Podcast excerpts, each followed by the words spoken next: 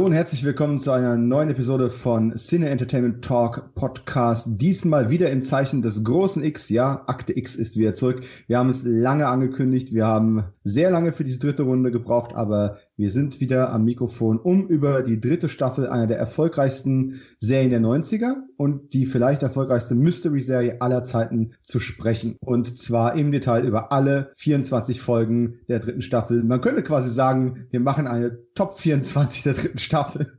Aber äh, ja, mit wir rede ich natürlich nicht nur von mir selbst, sondern da ist als erstes mal unser x-gestählter X-Men quasi, der Patrick. Hallo Patrick. Ah, hallo Jungs, hallo liebe Hörer, liebe Hörerinnen. Freue mich, dass wir dabei sein darf. Wie ist dir denn die X-Pause bekommen? Boah, sehr, sehr lange hast du ja schon gesagt. Ich freue mich auch schon wie Mulder, der so ein, so ein abgenudeltes Autopsie-Tape so in die Hand gekriegt hat. Also die Vorfreude, die war eigentlich noch größer als auf Weihnachten. Und das ist noch gar nicht so lange her. Also ich habe richtig Bock. Ja, das, ist das Schöne daran ist, dieser Podcast kostet nicht 29,99, obwohl wir eine Patreon-Seite haben. Hier kriegt man auch was für sein Geld. Der andere Verschwörer und Nichtraucher ist natürlich wieder am Start. Das ist unser Urmaster des Podcasts, der Florian. Hallo Florian. Hallo Leute, einen überraschend sonnigen Gruß aus München. Ja, das ist natürlich jetzt irgendwie äh, komplett am Stil der Serie vorbei.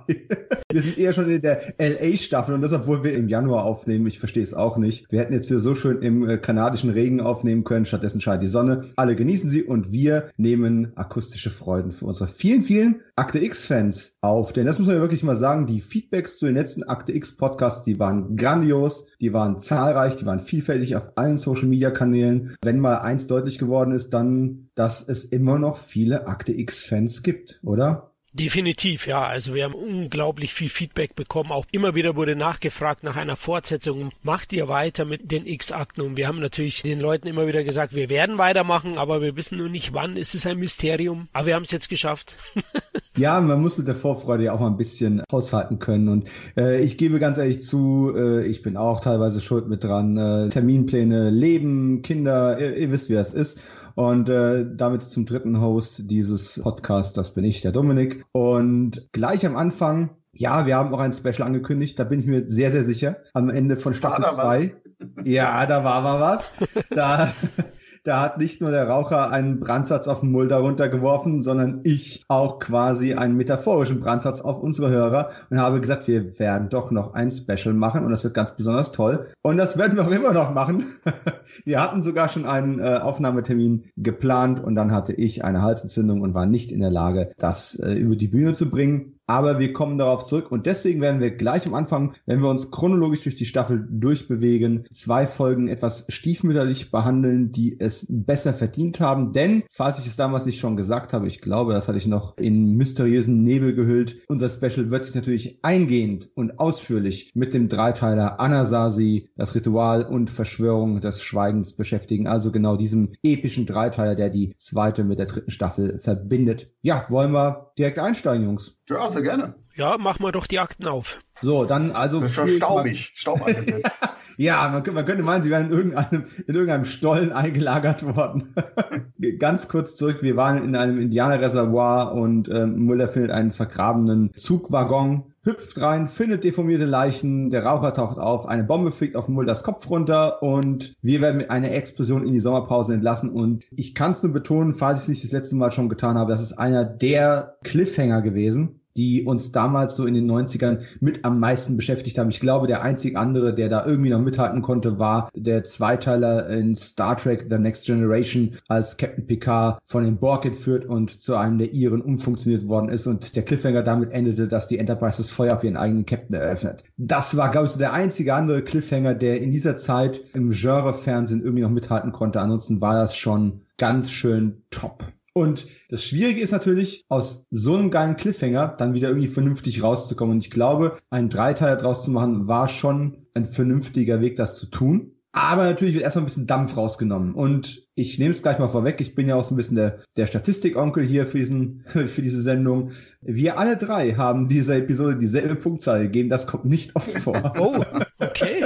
äh, alle haben sieben von zehn Punkten gegeben oder einen X-Faktor von sieben. Ja, das Ritual. Wie gesagt, wir halten uns da ein bisschen kurz, kommen nur auf unser Fazit, aber wie äh, hast du es denn wahrgenommen, Patrick? Ja, du hast es gerade schon richtig eingeleitet. Äh, Tempo raus. Und nach diesem Cliffhanger erwartet man Big Bang und ich sag mal, die Folge, sie, ja, sie zieht sich wie so eine lange Friedenspfeife irgendwie. Ne? Also es passiert zwar ein bisschen was, aber es ist viel Indianer-Geschwurbel. Mulder liegt, also Mulder ist nicht tot, Überraschung, Spoiler. Amerikanische Ureinwohner, wenn ich das ganz kurz politisch korrekt einwerfen darf. Ja, gut, okay. Ich wollte jetzt nicht für einen rassistischen Moment am Anfang sorgen. Albert Holstein rettet Mulder und peppelt Mulder mit einem Ritual wieder auf. Deswegen auch das Ritual The Blessing Way. Und ich habe so das äh, Gefühl, es ist so ein bisschen Mulders One Breath Folge. Ihr erinnert euch Staffel 1, Scully, äh, die so ein bisschen äh, sehr spirituell angehaucht war. Ich finde, es hat mich emotional nicht wirklich gepackt. Äh, wir können ja dann an anderer Stelle mal genauer eingehen, warum. Äh, ich glaube, auch Duchovny selbst war auch nicht so mit der Folge zufrieden, was den Grad der Emotionalität betraf. Ja, es gibt gute Momente, aber es ist jetzt nicht so, dass mir die Hutschnur platzt direkt zu Beginn. Und was macht dein Hut, Florian? Der platzt auch nicht wirklich, wenn man das so sagen kann. Ich finde den Auftakt auch jetzt Herr Leidig ist fast schon fies, aber spannend wollte ich schon sagen. Aber ich finde auch, der zieht sich sehr, sehr stark. Also Mulders Nahtoderfahrung dann mit der Heilkur der indianischen, die dauert doch etwas zu lang insgesamt. Man merkt auch, finde ich deutlich, dass die Folge eine Vorbereitung ist fürs Finale des Anasazi-Dreiteilers. Deswegen finde ich auch, hat die Folge dann einen Durchhänger teilweise. Auch wirkt sie fast ein bisschen überladen mit dem Hin- und Herhüpfen zwischen Scully und Mulder. Scully wird ja wiederum suspendiert und erfährt dann auch was von ihrem Chip, der bei ihr implementiert wurde. Und deswegen agieren auch Mulder und Scully in der Folge weitestgehend getrennt voneinander. Das finde ich jetzt auch nicht so ideal, aber trotzdem, sie hat seine Momente. Also wie Patrick schon gesagt hat, es gibt ja dann doch Spoiler raus, Krycek. Ja, der schießt da jemanden und auch sieht man das erste Mal das Konsortium. Das finde ich eine sehr, sehr interessante Sache. Also die Hintermänner des Rauchers, das fand ich dann doch ganz gut, so dass der Kosmos der Mythologie dann weiter ausgebaut wird. Das sind schon Stärken, aber insgesamt sage ich auch, man hat zu viel Gas rausgenommen, man benötigt zu lange Zeit mit Mulders Nahtoderfahrung. Ich denke, hier sieht man auch, ich glaube, das Skript ist von Chris Carter, der ja in diesem Punkt auch den Tod seines Vaters verarbeitet hat. Das merkt man so ein bisschen auch in der Inszenierung in Mulders spiritueller Reise zu Daddy und zurück ins Leben. Deswegen, wie gesagt, für mich eine gute Folge, aber eben keine herausragende Mythologie-Folge. Aber der Cliffhanger lässt dann hoffen auf den dritten Teil. Ja, du sagst so schon Gas raus. Ich würde sagen Gras rein. Also was haben die da geraucht teilweise? ist das ein, ein, Geschwurbel ist das ja wirklich. Ne? Also Albert Holstein als Erzähler. Ich habe erst gedacht, oh, das ist aber stimmungsvoll. Und dann so nach 30 Sekunden, ja, bla bla bla bla bla. Auch die Szene, also man freut sich ja auch, dass Deep Throat dabei ist. Ne? Also Jerry Harden und Mullers Vater tauchen in so einer König der Löwen-artigen Szene auf, so aus, dem, aus dem Jenseits. Aber alles irgendwie so ziemlich, hm, ja, nicht mehr als ein schöner Cameo irgendwie. Passte irgendwie nicht so wirklich zu den Figuren, die ja eigentlich so verschwörerisch sind und dann plötzlich mit irgendwelchen Küchenpsychologie, Weisheiten so aus dem Jenseits schwurbeln. Also ich will die gar nicht in den Staub treten. Ich sage, sieben von zehn ist ja auch eine gute Wertung. Da ist dann auch der, da ist aber dann halt auch schon berücksichtigt, dass die Folge definitiv Anknüpfungspunkte für den nächsten Teil dann hat. Also es gibt auf jeden Fall einige sehr, sehr interessante Elemente darin. Man hat das auch gut durchdacht, so ist es nicht. Ähm, das Ganze spiegelt ja auch ein Stück weit die Erfahrung von Scully wieder, als sie ihre Nahtoderfahrung in der zweiten Staffel hatte, auf diesem herbstlichen See, wo sie in diesem, ähm, in diesem Holzboot äh, dann saß, ähm, was diese Ruhe und dieses, diesen spirituellen Mittelpunkt irgendwo dargestellt hat. Und Mulder jetzt hier quasi im Kontext eines Sternenhimmels zu zeigen, macht absolut Sinn und äh, spiegelt auch schön die Persönlichkeiten wieder. Der Fanservice jetzt hier Jerry Harden als Deep Throat wieder zurückzubringen oder eben auch äh, Mulders Vater nochmal auftreten zu lassen, ist im Grunde ein schöner Fanservice, aber das Problem, und das wird sich im Staffelfinale dieser Staffel nochmal wiederholen, ist, dass es halt nicht die Charaktere sind, sondern im Endeffekt ähm, Reflexionen oder, oder Verkörperungen von Aspekten desjenigen, der da liegt. Ja, man könnte jetzt auch sagen, es könnten auch Geister sein, aber wahrscheinlicher ist eher, dass es halt doch irgendwelche Visionen sind, die derjenige hat, der da liegt. Und in dem Augenblick sind es halt nicht die Charaktere, die wir lieb gewonnen haben, die jetzt hier nochmal einen Auftritt bekommen, sondern es ist halt irgendwie, es ist halt so eine Art schwaches Echo an der Stelle. Und so schön es halt ist, diese Schauspieler wieder zu sehen in diesen recht kurzen Auftritten. Ich hatte die viel länger in Erinnerung. Bei der erneuten Sichtung jetzt war das ein bisschen ernüchternd. Aber es gibt viel gutes Zeug, wenn einige Sachen schön vorbereitet. Ich finde es sogar ganz gut, dass Modern Sky in längerer Zeit getrennt sind. Denn letzten Endes äh, ist es ja auch so ein bisschen das Gefühl, mit dem der Fan in die Staffel reingeht. Ne? Man hat jetzt ein, ein halbes, dreiviertel Jahr Pause gehabt und geht dann wieder in die, in die Serie rein. Man muss sich erst mal wieder reinfinden. Die Verschwörung, das Konsortium, die Erkenntnis, dass der Raucher sich quasi auch noch einem ganzen, einem ganzen Komitee verantworten muss, ist eine super Sache, die uns noch viel Spaß machen wird im, äh, im Laufe der Zeit. Aber, und da ziehe ich jetzt nochmal den Vergleich zu Star Trek, in den Händen der Borg und Angriffsziel Erde, da hat man es cleverer gemacht. Man hat wirklich einen Zweiteiler gehabt, hat am spannendsten Punkt das Staffelfinale stattfinden lassen und kam dann aber genauso spannend mit dem Moment der Spannung wieder zurück und ist dann auch nicht vom Gas runtergegangen. Im Gegenteil, die haben da alles aufgefahren, was die Serie überhaupt nur aufzufahren hatte und haben danach eine Episode als Ruhepol gebracht, die den Figuren auch die Möglichkeit gegeben hat, emotional zu reflektieren, was da passiert ist. Und bei Akte X funktioniert es an der Stelle leider nicht ganz so gut, weil man gerade dann, wenn man mit einem großen Knall wieder aus der Pause zurückkommen müsste, erstmal das Gas rausnimmt, eine recht untypische Folge für die Serie auch bringt um dann wieder voll auf den Mystery Train aufzuspringen und dann ohne große Reflexion mit der eigentlichen Monster of the Week Folge weiterzumachen, die dann nachher mit äh, DPO kommt. Etwas unglückliches Timing, aber, und da kommen wir dann später nochmal drauf, als Ganzes, dieser, dieser Dreiteiler, mega und finde ich auch nicht, dass der zweite Akt dann zu groß hängt. Als Staffelauftakt und als Nachfolger von Anasazi vielleicht ein bisschen unglücklich. Aber sieben Punkte, hey, mhm. ne, brauchen wir nicht drüber reden, finden wir alle gut. Deswegen nahtlos weiter die Verschwörung des Schweigens oder Paperclip, der dritte Teil, den wir alle höher bewertet haben, wenn auch keiner so hoch wie Patrick. Oh, wow. Ja, das war dann so auf einmal so, wow, jetzt geht's ja doch wieder richtig los hier. Okay. Nein, also ich will auch gar nicht zu der Folge viele Worte verlieren. Ich habe alles das, was an Ballast, emotionaler Ballast, so nenne ich es jetzt mal, im Staffelauftakt reingeworfen wurde, wird hier jetzt mal beiseite geschoben. Man hat am Anfang noch so das Gefühl, so, oh, jetzt kommt der weiße Büffel. Ich habe schon das Schlimmste befürchtet. Aber äh, dann äh, ist das eigentlich nur mehr so wie so ein Foreshadowing. Und dann geht es eigentlich im bewährten Akte X-Stil weiter, Mythologie weiter bewährt, ja, aber aufgepumpt. Also ich finde, die, gerade diese, diese Folge Paperclip hat echt großes Kinofilm-Flair und hat auch sehr viele geile Settings, das Bergwerk und was da alles auch alles passiert, was äh, einige Figuren durchmachen müssen. Wow. Und das lasse ich jetzt mal so stehen also dieses Bergwerk muss man ja wirklich sagen, jeder, der in, ich weiß gar nicht, ob es überhaupt noch existiert, diese Location, aber jeder, der in den 90er Jahren in Anführungszeichen amerikanische Serien gesehen hat, die alle in Vancouver produziert worden sind, der hat dieses Bergwerk quasi jeder Serie gesehen. In Stargate, in Highlander, in Akte X, die war, das war überall, das ist eine mega geile Location. Ist das so wie ähm, Bronson Cave in äh, Kalifornien? quasi, ja.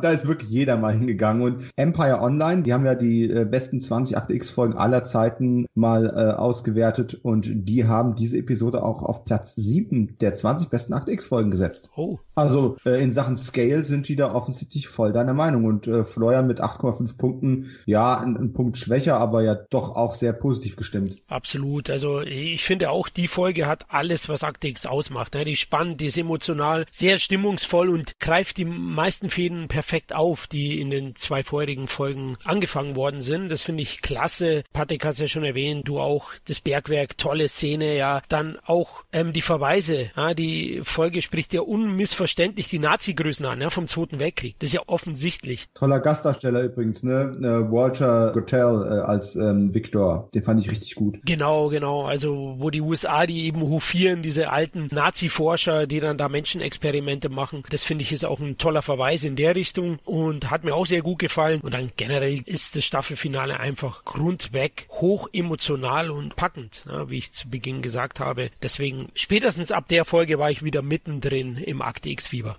Ich denke, es war auch eine gute Entscheidung und das werde ich in der Staffel noch ein paar Mal sagen, dass man die Regie wieder Rob Bowman gegeben hat. Ähm, nichts gegen äh, R.W. Goodwin, der die erste Folge inszeniert hat. Chris Carter hat ja beide geschrieben. Aber wenn man mal die Staffel jetzt auch in relativ kurzem Abstand nochmal Revue passieren lässt, muss man schon sagen, Rob Bowman, kein Wunder, dass der auch großes Kino inszeniert hat, weil was der optisch aus den Sachen rausholt, also allein auch dieser, dieser ähm, Tracking-Shot, wenn Krychek von dem explodierenden Wagen wegrennt und das Ding hinter ihm hochgeht, das sind so viele starke starke Aufnahmen auch einfach drin, die, ja, wie Patrick schon gesagt hat, ne, einfach, einfach nach Kino aussehen, ähm, obwohl sie mit dem Taschengeld einer Serie quasi produziert worden sind und noch weit weg von den technischen Möglichkeiten, die wir jetzt ja 20, 25 Jahre später haben. Also definitiv großes Kino, auch wenn ich mich über ein, zwei Dinge heute ärgere, die ich früher grandios fand und deswegen habe ich nur acht Punkte gezückt. Also nur, hm, ähm, ist relativ. Aber auf die Punkte gehe ich tatsächlich dann in den Special ein, weil das wird ein bisschen Diskussionsstoff unter uns provozieren. Da bin ich relativ sicher.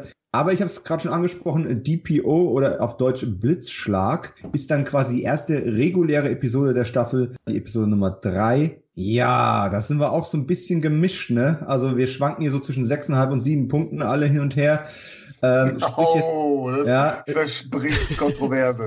Also, ja gut, du hast ihn tatsächlich auch am besten gefunden, die Folge. Oh. Und ähm, oh. das Beste, was ich an der Episode finde, ist tatsächlich, ähm, sind die beiden, vor allem heute, namhaften Gaststars. Ansonsten muss ich sagen, das Thema Blitze, Elektrizität beherrschen und sowas, das ist nicht so wirklich neu, das ist nicht so revolutionär, auch damals schon nicht, wie man es von Akte X gewohnt ist. Deswegen war es so ein bisschen so, ah, wir lassen diesen ganzen emotionalen Ballast dieses langen, spannenden Dreiteilers jetzt mit einem Mal einfach fallen, gehen wir zurück an die Arbeit und machen halt so eine Standardfolge mit zwei starken Gaststars. Trotzdem ich Blitzschlag generell spannend finde, also ich finde Blitzschläge nicht spannend, aber das Thema ist spannend, war es irgendwie so ein bisschen so ein Schulterzucken von mir und Patrick belehrt mich eines Besseren. Ja, ist ja noch nicht mehr so. Also du sagst jetzt so, äh, jetzt eine Standardfolge. Ich glaube, es gab anfangs die Idee, auch in DPO die Mythologie so ein bisschen weiter zu spinnen, mit einer Monster of the Week Folge zu vermischen. Die Folge hat natürlich ganz klar die Schwierigkeit, jetzt äh, diesem, diesem epischen Mythologiebogen, der jetzt nicht mehr da ist, dann was folgen zu lassen. Ne? Das ist natürlich so, die, die Fallhöhe ist groß. Ich fand aber nichtsdestotrotz ja, auch die Darsteller, Jack Black, Giovanni Ribisi, ähm, das ist natürlich ein großes Plus, aber die Folge hat, ja, die hat viel Fanservice und einen großen Charme. Klar, dieser Auftakt, der ist natürlich ein bisschen aus der Luft gegriffen. Ich meine, Giovanni Ribisi kann Blitze erzeugen oder Blitze auf sich ziehen. Und warum er jetzt die Leute umbringt, ne, das ist ja, also, nur weil irgendwie Bully vorbeikommt und ihn in der Spielhalle zur Seite drängt. äh, und äh, was macht er denn, wenn dann irgendwie mal wirklich jemand auf die Stiefel steigt, über ein Alter, mhm. Altersheim anzünden oder so? Das ist natürlich ein bisschen, ja, die Verhältnismäßigkeit ist nicht da. Aber ich fand doch schon, dass die Folge was hatte. Ich fand die Standalone-Folge auch insgesamt mehr als ordentlich. Ja, ich habe 6,5 gegeben, wenn ich mich nicht irre. Und ja, der Elektroschocker, so habe ich ihn mal genannt, ist, ist aus heutiger Sicht vor allem aufgrund der beiden namhaften Gaststars sehenswert. Storytechnisch finde ich es nicht ganz so gelungen. Patrick hat es ja erwähnt. Ich bin mir auch nicht so sicher, wie verwendet Ribisi als junger Mann da seine Fähigkeiten. Mal willkürlich, mal doch emotional. Na, er ist ja doch ein bisschen in seine Ex-Lehrerin verliebt. Da tut er dann auch von seinen Fähigkeiten Gebrauch machen. Was ich nett fand, sind die Verweise an die Videospielhallen. Zu Beginn, Jack Black arbeitet ja da oder sein Charakter sozusagen. Aber insgesamt hat's mich auch ein bisschen irritiert, dass sie nach dem ereignisreichen Anasazi-Dreiteiler dann mit dieser Folge in den grauen Dienstalltag wieder einsteigen, die beiden. Ich finde, man schmeckt nicht wirklich vieles von den epischen Dreiteiler davor. Und das fand ich dann ein bisschen irritierend, muss ich ganz ehrlich sagen.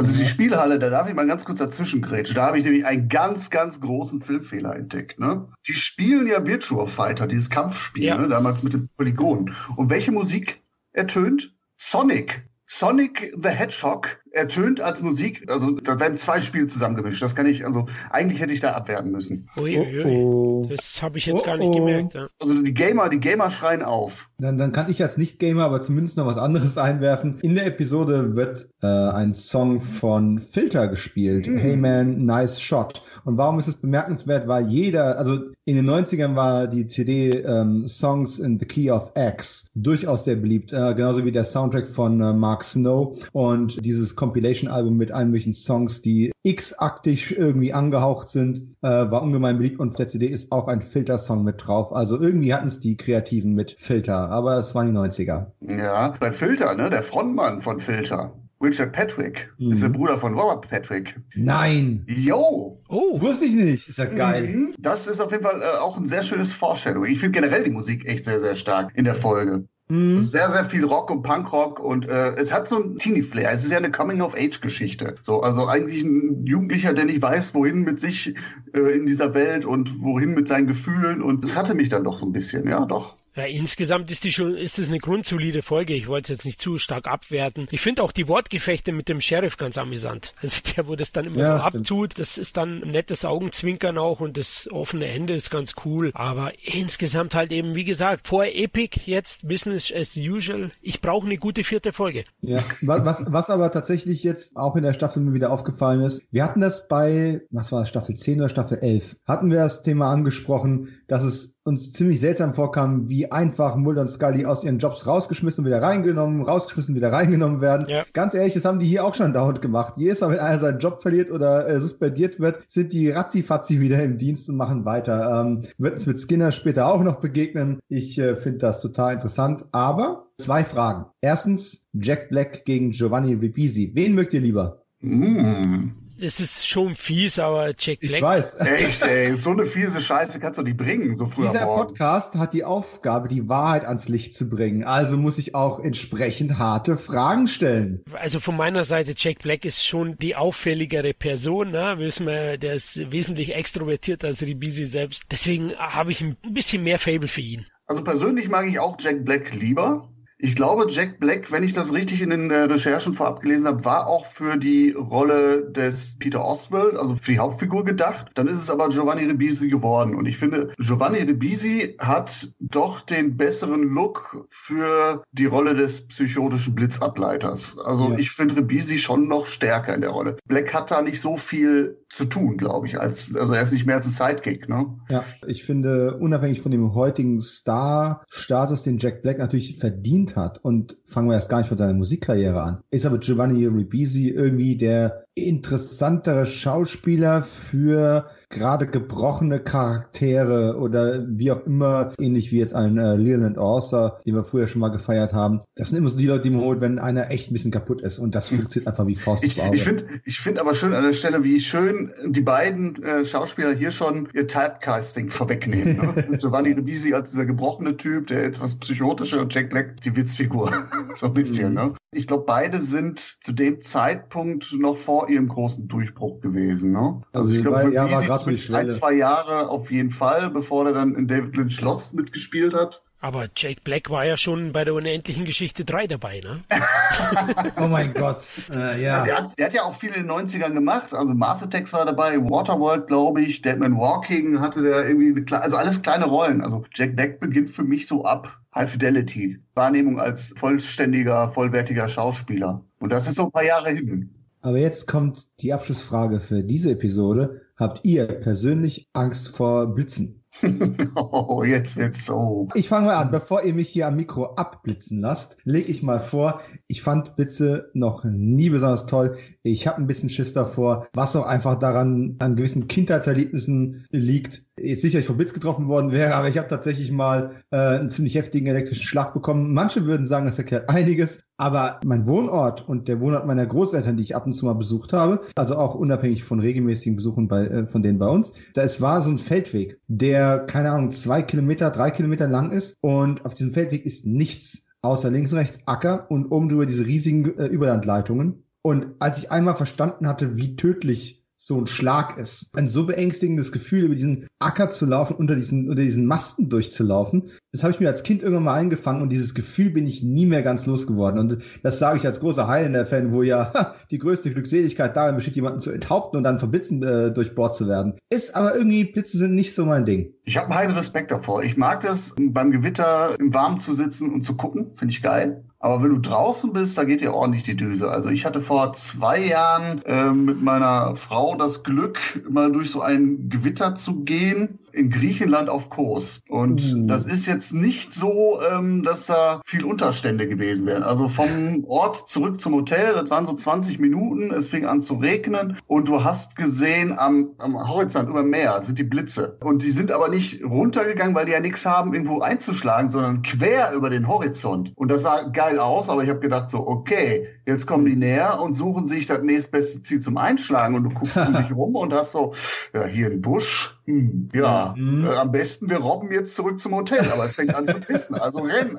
Also ich war danach echt froh, dass, das, dass wir den Rest dann vom ähm, Hotelbalkon beobachten können. Dann finde ich es geil, also dann finde ich das absolut super Naturschauspiel, aber äh, mittendrin, äh, ich weiß ja nicht. Da sprichst du was Wichtiges an. Ich habe ja einen, einen, Hund gehabt, die Hündin ist 17,5 geworden. Das ist ein Methosalem für Hund. Ja, ja, die hat es sehr, sehr, sehr lange gemacht, aber ich war meistens der, der über viele, viele Jahre mit ihr täglich mindestens einmal, wenn nicht öfter Gasse gegangen ist. Und dann, ich meine, du kannst das Wetter nicht raussuchen. Der Hund muss halt nun mal raus. Jetzt sucht man sich nicht zwingend ein Gewitter raus, aber was passiert, wenn du mal eben raus ins Feld gelaufen bist oder in den Wald gelaufen bist? Dann bist du schon eine halbe Stunde von zu Hause weg und dann zieht das Gewitter auf einmal ganz schnell auf. Und das war auch so der Punkt, wo ich dann gesagt habe, es widerstrebt dem Menschen ja, so aus Schutzmechanismus ins freie Feld zu gehen, um Schutz zu suchen. Aber letztendlich habe ich gesagt, in den höchsten Bäumen zu laufen, ist definitiv auch keine gute Strategie. Also das, ich kann dieses Gefühl, was du gerade beschrieben hast, absolut nachvollziehen. Das ist nicht so geil. Wobei die Wahrscheinlichkeit, getroffen zu werden, natürlich wieder verschwindend gering ja, ist. Wenn man ja. nicht gerade irgendwie mit einem Blitzableiter in der Hand irgendwie über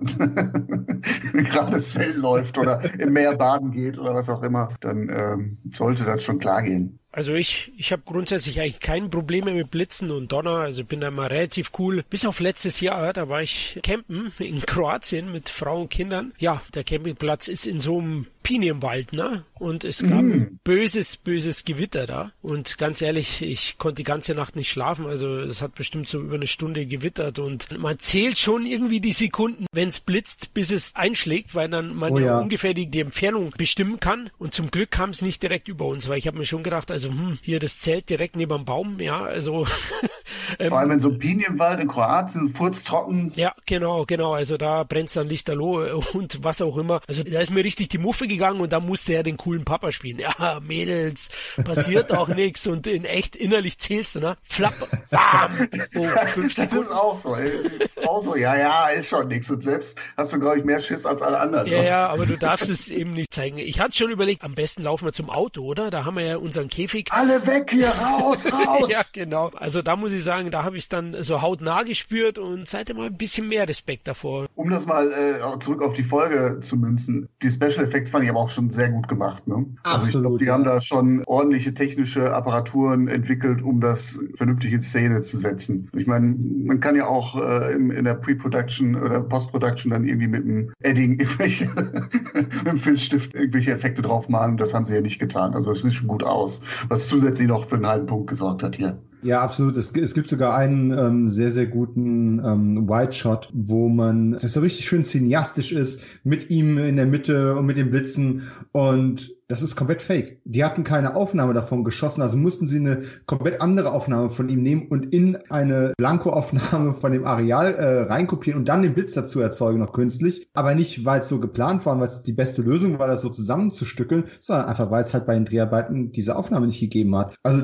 das sind auch, das sind nicht nur die großen Tricks, die auffallen, die die gut machen, sondern vor allem auch die ähm, etwas dezenteren im Hintergrund. Und ich finde, nach den tollen persönlichen Geschichten, die wir gerade erzählt haben, sollten wir etwas Positiveres anderes sprechen, also über den Tod. Ähm, ich ich frage euch jetzt nicht, ob ihr euren Tod vorher gesehen Wie habt. Wie findet ihr den Tod?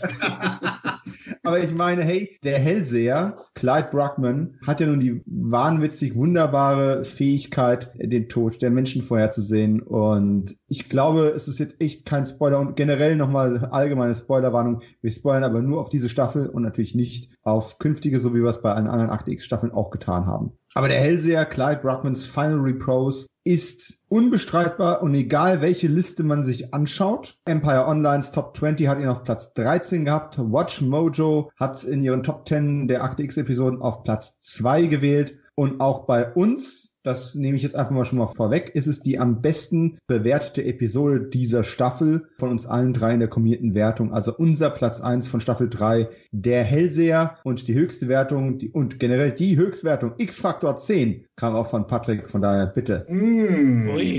Ja, also ich finde, die Folge steht da zu Recht in gängigen Listen, wo sie steht. Die Folge ist pures Comedy Gold. Es ist eine Darren Morgan Folge, seine zweite nach Humbug, die ich ja auch schon mit 10 von 10 bewertet habe. Äh, ich will da keinen Automatismus rausschließen, aber ähm, sie steigt da genau wieder mit ein. Sie ist eine Comedy-Folge, ja, aber behandelt auch ernste Themen. Es geht um den Tod, es geht um den freien Willen, um Fatalismus. Kann man die Zukunft verändern oder ist sie vorbestimmt? Äh, ist dabei wunderschön melancholisch und hat ein sehr trauriges Ende. Und diese Melange in 45 Minuten mit so liebenswürdigen Figuren, verrückten Figuren, wow, hat mich einfach umgeblasen. Ich kannte die Folge vorher schon, aber irgendwie habe ich sie ein bisschen, ja, sie ist irgendwie untergegangen und als ich sie jetzt wieder gesehen habe, ja, ich hatte ein Tränchen sogar im Auge äh, am Ende ganz, ganz stark. Da würde ich mich anschließen. Ich weiß gar nicht, warum ich nur neun Punkte gegeben habe. Oh, oh, oh, grandiose Folge, wirklich. Also angefangen bei der sarkastischen Story, die mir super gefällt. Darren Morgan at it best einfach und den Dialogen dann ein fantastischer, ein Emmy ausgezeichneter Gast da, Peter Boyle, als zukunftssehender Versicherungsvertreter. Großes, großes Kino, der sticht auch heraus. Und trotzdem finde ich auch, dass Mulder und Scully Möglichkeiten bekommen zu brillieren. Ja, dann gibt's den zweiten Hellseher aus dem TV, eine wahnsinnig geile Szene, wo er dann versucht, den Serienkiller zu finden, sozusagen, der gesucht wird. Und eine sehr, sehr ungewöhnliche Folge eben über echte, über falsche Hellseher, über den Fluch und Segen allgemein des Hellsehens und des Vorherwissens des Todes. Und ich muss sagen, einer der ganz großen Folgen natürlich. Also von der Staffel hat der Dominik schon gesagt, die beste Folge von der Gesamtbewertung. Und das finde ich auch verdient. Ja, nihilistisch morbide ist er dann auch mit ein paar Szenen. Die Verwesungsszene von Peter Boyle, wir spoilern ja, der stirbt. Auch wirklich toll also im Zeitraffer dargestellt. Da können wir da noch über die Effekte auch ein bisschen sprechen, aber eine wahnsinnig tolle Folge, echt, die ich sehr, sehr lieb gewonnen habe. Und das ist einer dieser Folgen, also ich muss mir eigentlich mal selbst so eine Disc zusammenstellen aus den Darren Morgan Folgen, weil die, die kannst du immer wieder unabhängig auch von, von der Mythologie anschauen, die sind perfekt. Absolut. Ich ähm, kann auch nicht nachvollziehen, warum du die Folge so schlecht bewertet hast. mit 9 von 10. Aber ganz ehrlich, ich habe auch keine 10 gezückt, weil mich zwei Dinge davon abgehalten haben. Aber generell kann ich nur in dasselbe Horn stoßen wie ihr auch. Es ist, wenn ich anfangen würde, die besten oder die witzigsten Momente aufzuzählen, dann würden wir hier gar nicht fertig werden, weil ja. äh, da reiht sich einfach fantastischer Witz oder fantastischer Spielmoment an den anderen. Auch diese Personenbeschreibung so nach dem Motto, ja, wir suchen jetzt einen Mann mit oder ohne Bart, tätowiert oder nicht tätowiert. Und, und weißt du, also, ja, der Fall ist quasi gelöst. Ne? Das mit der Beschreibung haben die den 0, nix. Also es ist einfach, der unglaubliche Yappi ist einfach ein famoser Charakter. Und äh, du hast gerade so, ja, fast lapidar gesagt, ne, typische Darren Morgan-Folge. Eigentlich gibt's ja noch keine typische Darren Morgan-Folge. Es ist quasi schon ein Spoiler, weil wir mehr von seinen Folgen kennen. Letztes hat er erst eine, nämlich der Zirkus, ja vorher geliefert, also die wirklich typisch Darren Morgan war. Und das ist jetzt quasi die zweite. Aber man sieht halt schon hier die starke Verbindung und genauso wird er es ja auch weitertreiben. Auch in dieser Staffel noch, da kommen wir noch drauf. Du hast schon recht typisch. Ich meine, so viele hat er auch gar nicht gemacht. also, ja, auch insgesamt das, nicht, ja.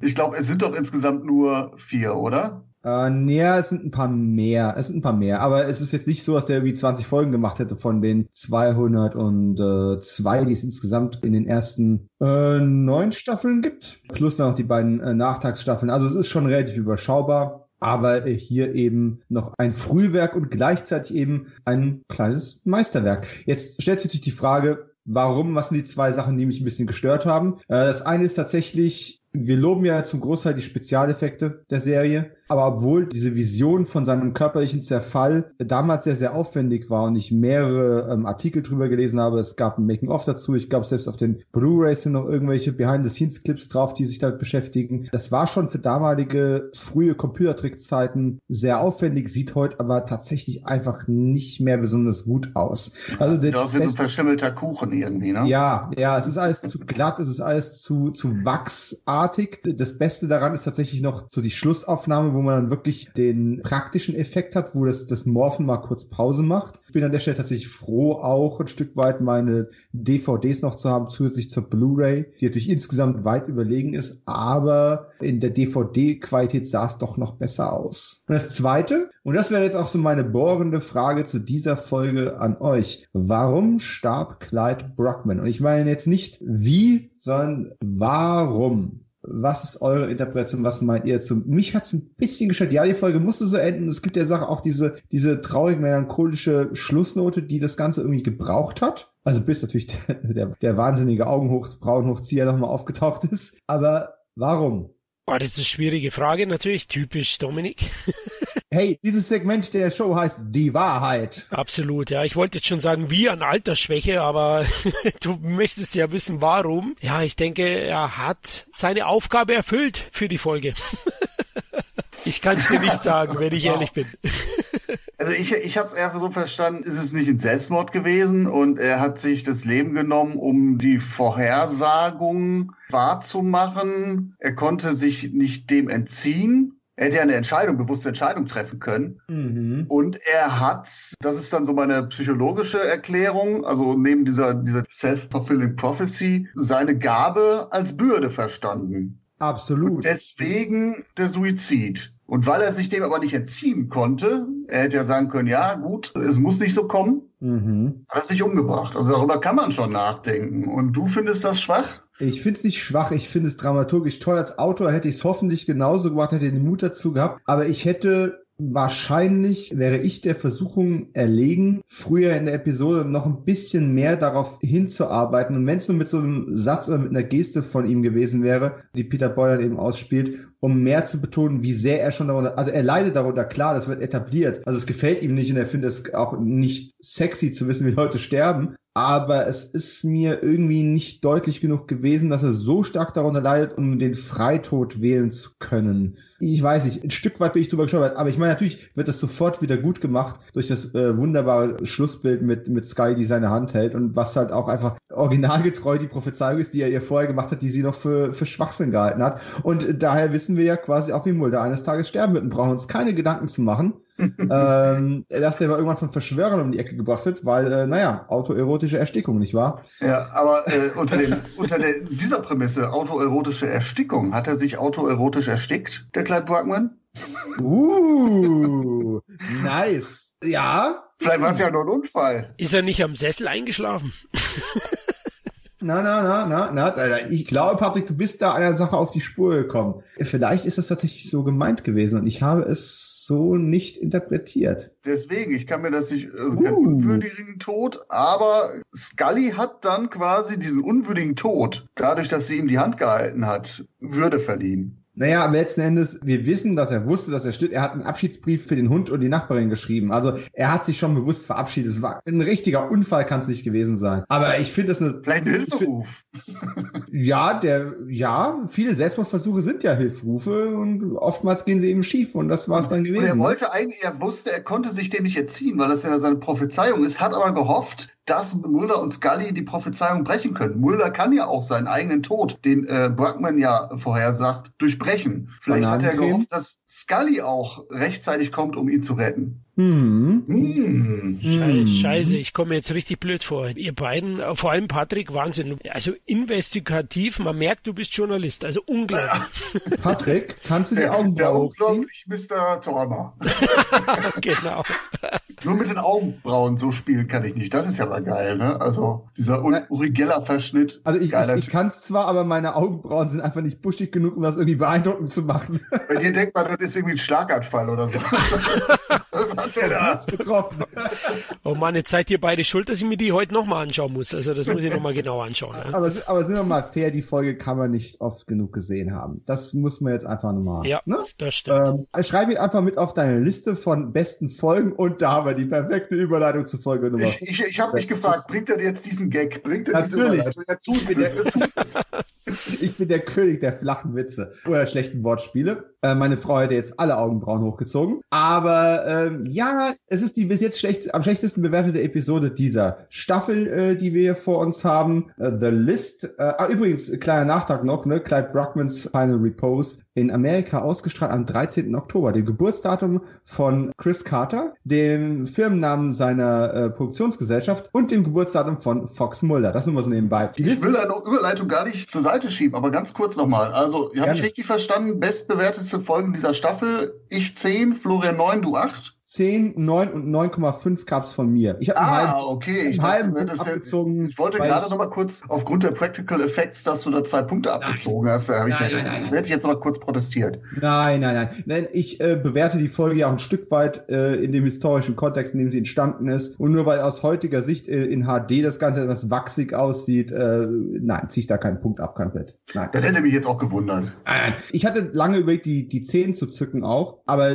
diese mir nicht so 100% passende Todesentscheidung und dieser Effekt haben so, es ist einfach so ein kleines Haar in der Suppe, einen halben Punkt für abziehen, finde ich legitim. Zurück zur Liste. Ja, da hat der Chris Carter dann eben nicht nur wieder das Drehbuch geliefert, das er ja am Anfang der Staffel schon zweimal getan hat, sondern er hat das Ding auch gleich inszeniert. Und ich nehme gleich mal eins vorweg. Äh, meine Wertung ist jetzt auch mit, äh, mit sechs Punkten, ne? gleich auch mit Florian und ein bisschen besser als Patrick mit fünf. Wir finden die Folge offensichtlich ja nicht so mega geil. Ich muss aber sagen, einer von den beiden Chris Cartern hat seinen Job besser gemacht. Und in, in, meinen Augen ist es der Regisseur Chris Carter, denn einiges ist auch hier mit der äh, Beleuchtung und wie diese bedrückende Kulisse eingefangen worden ist, ähm, sehr schön in Szene gesetzt. Äh, nur die Story, Ah, ich weiß nicht. Hat mich nicht abgeholt. Und Patrick mit fünf Punkten offensichtlich auch nicht. Nee, absolut nicht. Ähm, die Exposition, die ist schon reichlich öde. Also Mann wird auf dem elektrischen Stuhl gebraten. So eine richtige Pointe gibt's da nicht. Äh, lediglich die Ankündigung des äh, Delinquenten, dass fünf Menschen sterben.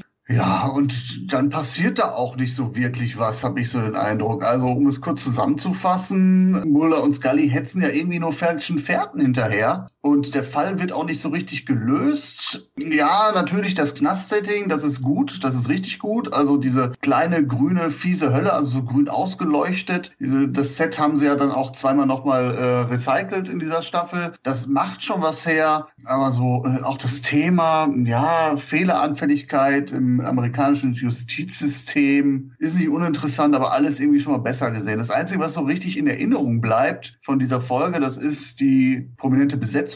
Ne, mit Ken Fourie mhm. aus Dawn of the Dead beispielsweise und natürlich JT Walsh, äh, den ich klasse finde, der auch in dieser Folge eigentlich so mein Highlight ist. Ne? Also JT Walsh kennt man eigentlich immer so als den verschlagenen, skrupellosen Bürokraten oder Polizisten oder halt hier als Gefängnisdirektor, der dann quasi ne, ganz, ganz klassisch, der Direktor trifft sich mit dem Gefangenen in einer abgeschiedenen Ecke des Gefängnisses, nicht in der Dusche wohlgemerkt, aber man weiß ganz genau, was hier passiert ist irgendwo Standard, äh, hat ein paar Practical Effects, die ich auch sehr, sehr geil fand. Diesen ähm, abgetrennten Kopf im Eimer. Mhm. Hatte was, aber der Rest, also fünf von zehn mit der Gewissheit, dass hier eigentlich nicht so viel passiert, ist schon in Ordnung. Ja, sehe ich ja ähnlich. Ich habe sechs von zehn gegeben. Nietzsche is Coming. Ja, es ist also eine, so eine Mischung aus Schocker, dem Film, und Candyman, mhm. finde ich, da zu sehen. Ja, er kommt ja, wenn ich es richtig deute, als Fliege zurück und rächt sich dann. Die, die, die Frage wollte ich stellen. Das wäre jetzt meine äh, Dominik-Frage gewesen. Ist Nietzsche die Fliege am Ende? Ja, ist sie, definitiv. Weil wenn du das Bonusmaterial anschaust, äh, spricht das Chris Carter wortwörtlich so aus. Echt? Er es geschrieben oh. hat. Ja, er sagt. Okay, einen Punkt noch weiter abziehen.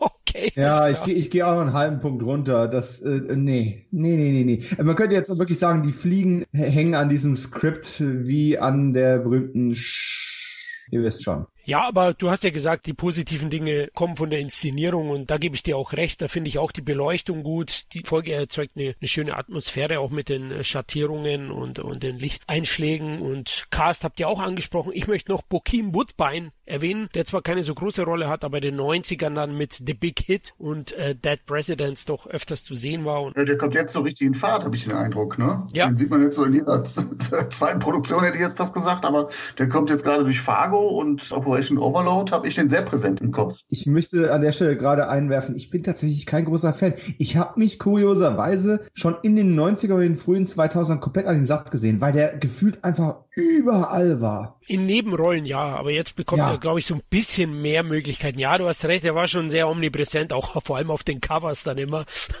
mhm. Kann ich mich schon auch erinnern, da hast du schon recht. Das war so die Zeit auch, ne, Mitte der 90er. Aber gut, die Folge, man kann sie anschauen. Der Ekelgrad ist noch recht hoch. Das hat ja Patrick erwähnt mit dem Kopf zum Beispiel. Da habe ich mich fast ein bisschen gewundert. Die lief auf Pro 7 bestimmt nicht um Viertel nach acht. Also zumindest ohne Kopf im Eimer. damals? Ich weiß es gar nicht, ich weiß es gar nicht mehr so ganz genau. Ich meine, in, in der Staffel hätten wir Probleme, nur gab es bei Grotesk Probleme. Ich, ich meine sogar bei, bei Höllengeld gab es damals Schwierigkeiten. Aber bei der Liste könnte ich mich nicht dran erinnern, aber gut, das ist schon eine lange, lange, lange Zeit her. Ja, dazu kommen dann die Maden, die Kakerlaken, also wer dann so ein bisschen Ungeziefer-Phobien hat, der sollte da wegschauen oder Dschungelcamp-Fans auf jeden Fall hinschauen. die bekommen da was geboten. Aber ist okay, also ja, fünf bis sechs von ist eine Durchschnittsfolge und bisher die schwächste der Staffel. Und auch ja. da die Fallhöhe natürlich echt groß dann nach so einer großartigen Folge, ne? Das ist halt das Problem. Ja, das haben wir noch ein paar Mal in der Staffel, wo einfach die Folgen ungünstig, ja, einfach gegeneinander gesetzt worden sind, äh, was dir in dem Einzelnen nicht gut getan hat. Das hatten wir ja schon bei das Ritual und Verschwörung des Schweigens, dass das vom Tempo her unglücklich gesetzt war. Und es setzt sich hier so ein bisschen fort. Insgesamt eine richtig starke Staffel, die nochmal besser ist als die vorherige. Aber teilweise ist das Timing ein bisschen unglücklich. Ich möchte nochmal darauf kurz eingehen. Direktor Leo Proctor, wenn man die Buchstaben umstellt, haben wir einen Protektor da draus gemacht gemacht. Also äh, JT Walsh, viel zu jung gestorben. Ich hätte ihn immer sehr, sehr gerne gesehen. Der war auch gerade in den 90ern, hat er noch ein paar richtig tolle Rollen gehabt. Er war ja auch in einem Akte X-Klon dabei gewesen in Dark Skies, wo er quasi das 60er Jahre Gegenstück unseres äh, Cigarette Smoking Man gespielt hat. Ein Militärkölner namens Buck, ja, der die Verschwörung angeführt hat. Äh, wer Dark Skies nicht gesehen hat, damals ging es im Schatten von Akte X grandios unter. Ich fand die Serie richtig gut. Ähm, sehr hoher Production Value. Und ansonsten muss man einfach sagen, Napoleon Nietzsche Manly. Man, man, man, man, manly, man, man. Ich mag die Serie nicht mal, aber ganz ehrlich, dieser Name ist einfach Hammer. Ja, Napoleon, Nietzsche, Manley, wer sich sowas ausdenkt, der kriegt auch noch irgendwie so ein, so ein halbes Bienchen für, eine halbe Fliege für das Drehbuch. Ansonsten äh, Produktionshintergründe, vielleicht nochmal ganz kurz. Äh, Chris Carter ist ja auch ein Stück weit aber, glaube ich, wie viele Leute in der, in der Filmbranche. Es ist wieder die fünfte Folge der Staffel, die er schreibt und inszeniert, genauso wie Dwayne Barry in Staffel 2. Das war ihm sehr, sehr wichtig, diese Reihenfolge. Und äh, der Line-Producer der Serie, Joseph Patrick Finn, macht hier den Kaplan, der dem Gefangenen quasi die letzte Ölung gibt. Und gibt damit auch sein, äh, ich glaube sogar sein Leimand-Debüt. Also auch die Leute hinter den Kulissen, das ist das Schöne auch an, an, an Akte X, oder war es schön daran, an Akte X zu arbeiten. Äh, es hatte was sehr, sehr familiäres. Leute bekommen unterschiedliche Jobs. Wir kommen später noch darauf, dass ja auch der Special Effects Supervisor dann irgendwann mal ein Drehbuch abliefern durfte und solche Geschichten. Das ist schon alles ganz, ganz nice, auch wenn die Folge nur Durchschnitt war. Und jetzt, ha, jetzt freue ich mich drauf. Florian und Patrick. Ich halte mich jetzt hier mal ganz dezent zurück, denn das wird eine Battle Royale. Folge 6, Fett, beziehungsweise Too Shy. Patrick mit vier Punkten gegen Florian mit sieben Punkten. Wow, Jungs. Ha? Early Internet Crime ist nicht äh, jedermanns Sache offensichtlich. Uiuiui, ui, ich bin jetzt echt ein bisschen überrascht, weil ich fand die Folge dann doch eine angenehme Abwechslung zur vorherigen. Ich fand an sich die Idee, Mulder und Scully jagen einen fettsaugenden Vampir. Hey, mehr Metaebene gibt es doch gar nicht. Ja? Auf mehr Gefahren kann man gar nicht hinweisen. Ja, Blind Dates, Probleme mit Gewicht. Das fand ich eine interessante Variation zur Vampir-Thematik. Ich fand den Hauptdarsteller ganz gut, fand auch eben den Hinweis auf Gefahren von anonymen Internetverabredungen recht stimmig und dadurch habe ich mich gut unterhalten gefühlt. Also für mich blieb zumindest die Folge in Erinnerung im Gegensatz zu die Liste. Da musste ich mir echt nochmal Gedanken machen. Also Fett oder auch Too Shy fand ich eine gute Folge. Die bietet auch ein bisschen ekelhafte Bilder. Patrick, haben die dich vielleicht abgestoßen? Na, also Too Shy, nur echt in cooler Internetschreibe, ne? Oder wie ich die Folge nenne, Chatrooms und Floppy Disks. also das wow. ist für, für, für oh. mich irgendwie, irgendwie so eine Folge, die nur zur Entstehungszeit so entstehen konnte und deswegen, glaube ich, äh, mich überhaupt nicht mehr abgeholt hat. Ich gebe dir recht an einen Punkt, und zwar die Idee ist nicht schlecht und der Killer im Creepiness-Faktor findet sich dann im gehobenen Mittelfeld wieder. Ich habe überlegt, woher kenne ich den überhaupt und habe dann irgendwie äh, mal äh, IMDb geguckt und bin eigentlich nur auf einen Eintrag gestoßen und zwar Ghostbusters. Da hatte eine kurze Rolle als Violinist. Äh, er ist irgendwie so ein Nebenbuhler von Bill Murray, was äh, Sigourney Weaver betrifft oder das eigentliche Date von Sigourney Weaver. Das tropfende Handtuch. Ja, genau. Also der macht seine Sache echt gut und darin stimme ich dir allen. Alles andere, ja, ich weiß nicht. Also mein ganz großes Problem, was ich mit der Folge habe, ist, die Folge kommt direkt zur Sache, was ja schon mal nicht schlecht ist, aber jegliche Spannung wird direkt, direkt mal durch den Orkus geschickt. Der Täter ist bekannt, du weißt, wie er seine Opfer aussaugt, selbst die Art und Weise, wie er so seine Opfer sich aussucht und wie er Kontakt anbahnt, das ist klar, es gibt hier überhaupt kein Mysterium. Finde ich schon mal nicht so prall. Und dann ist die Folge halt typisch 90s, also ein bisschen äh, outdated. Die Folge übt Kritik an der vereinsamten Gesellschaft, ne? das, was man damals so befürchtet hat. Internet, Chatrooms, virtuelle Realität. Ne? Äh, die Leute kommen nicht mehr aus der Bude und äh, es werden Ängste vor Bekanntschaften dann, äh, die übers Internet geschlossen werden, geschürt. Ja klar, natürlich soll man jetzt den nigerianischen Prinzen nicht irgendwie zu sich zu Hause einladen, das ist klar, aber ich finde, das ist so ein bisschen so mit dem Zeigefinger. Wir sagen so, Himmel, ey, die kennt den Typen doch gar nicht, wie kann sie nur? Und Ellen Kaminski, das ist halt diese Dame, äh, die Protagonistin dann, die sagt so, ja, er ist ja kein Fremder mehr.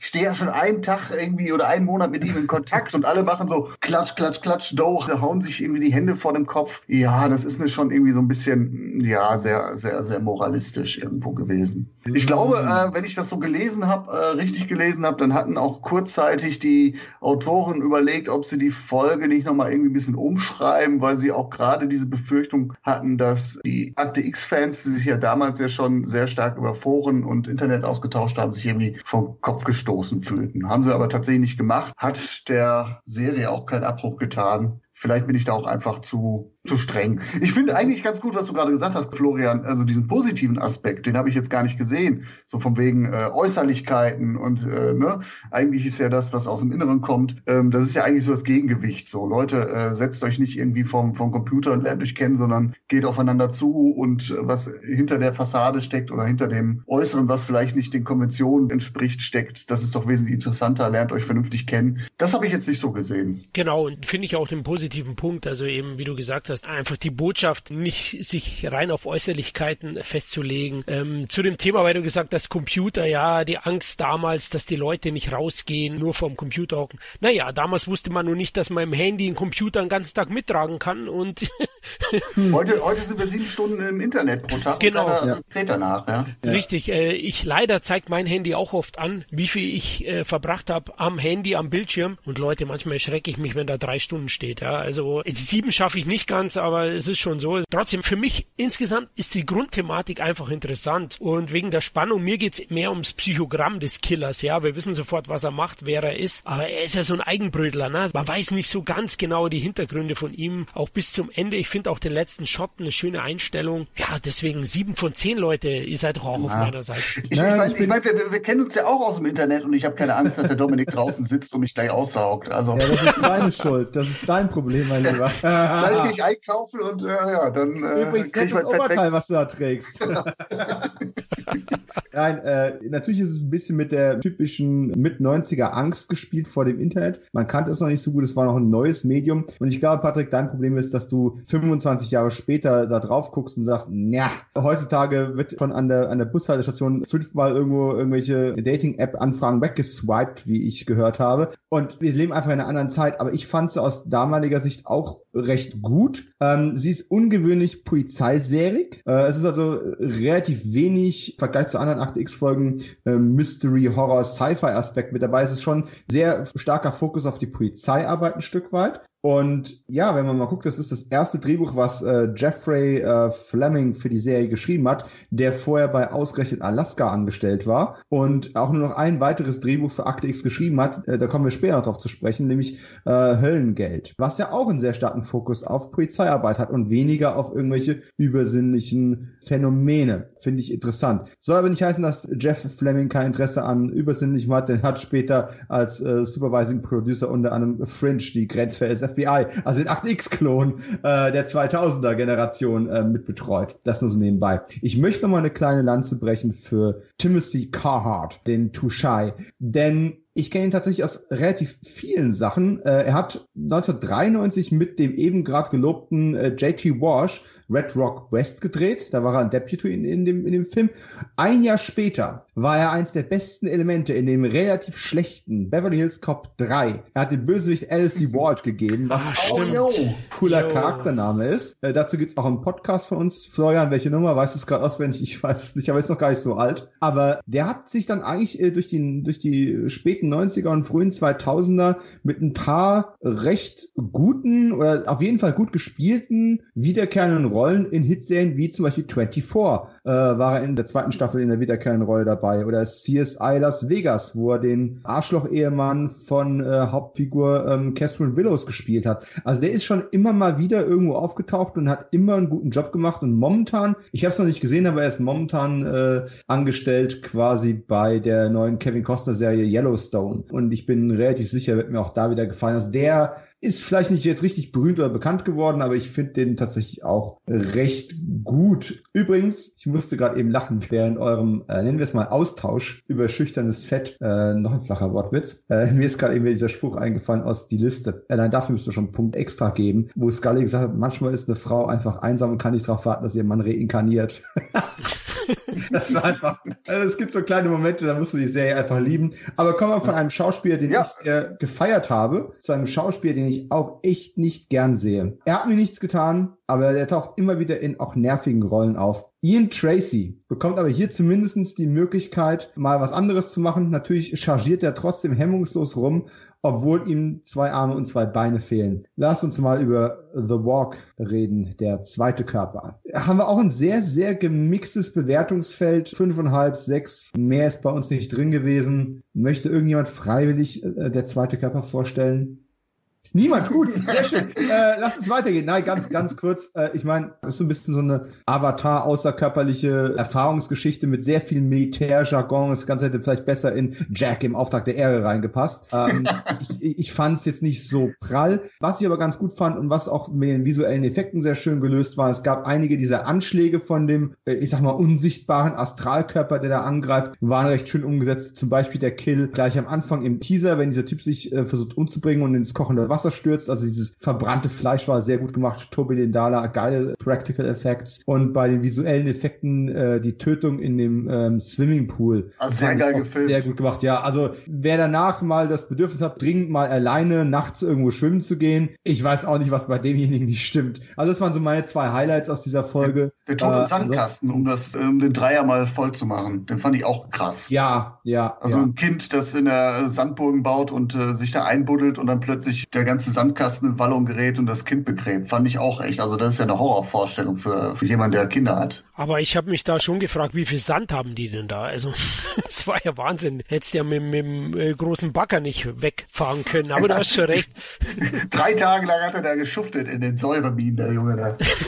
ja, genau. Und dann lebendig begraben. Ja, aber mich hat die Folge auch nicht wirklich vom Hocker gehauen. Also generell diese Thematik mit der Seelenwanderung, boah, die fand ich schon weit hergeholt und plump dargestellt insgesamt. Ja, nett ist, dass man dann so ein bisschen Kritik übt an die US-Kriege. Das ist ja löblich, aber ich finde es nicht gut umgesetzt und darstellerisch auch nicht wirklich gut. Da hast du recht, Dominik, da bin ich auf deiner Seite und äh, insgesamt eine okayische Folge bei mir, glaube ich, einer der, der drei schlecht bewertesten der Staffel. Ja, ich also habe äh, wirklich mixed feelings. Also du sagst ja äh, Militärumfeld, Rachestory im Militärumfeld. Hm, hatten wir das schon mal? Ich weiß ja nicht. Irgendwie habe ich schon direkt äh, gedacht, so, ah, also Sleepless oder Flash Bones oder so, das sind ja schon so ähnliche Settings gewesen. Ich fand, die Folge hat mich so ein bisschen an Johnny zieht in Krieg erinnert. Kennt ihr den? Johnny Got His Gun, also nein. das ist ein Antikriegsfilm über einen Soldaten, der halt, also geht um den Ersten Weltkrieg. Äh, der junge Johnny zieht mit viel Hurra in den Krieg und kommt dann wieder zurück als, ja, stumpf, keine Arme, keine Beine, kann nichts mehr sehen. Vielleicht kennt ihr äh, Metallica, das Video One. Ja, da gibt's ja so Schwarz-Weiß-Szenen ja. und so. Und das ist aus Johnny zieht in den Krieg. Oh. Und das finde ich natürlich dann echt schon, also irgendwie so, so, so, sehr mobile, fand ich. Also ich war immer so hin und her gewankt zwischen einer 7 oder mal einer 5. Äh, es ist auch reichlich cheesy. Ähm, so viel Militärkritik habe ich da gar nicht drin gesehen. Ich fand eher das Gegenteil. Dann geht es dann um diese Militäradjutante, die da in einem Pool verstirbt. Und dann heißt es über sie, ja, sagen sie, hatte sie keine Familie? Und der, der General sagt, die Army war ihre Familie. Und da denkst du, oh nein, ey, das kann mhm. doch nicht euer mhm. Ernst sein. Ich sag's doch, es hätte in Jack im Auftrag der Ehre reingepasst. ja, vielleicht meine Frage an diese Frage. Ja, aber ich gebe dir recht. Ich bin hin und her gerissen, weil eigentlich handwerklich falsch machen sie nicht sehr viel. Ja. Außer, dass ich irgendwo gelesen habe, dass die Darstellung des Militärs nicht in allen Aspekten ganz akkurat gewesen wäre.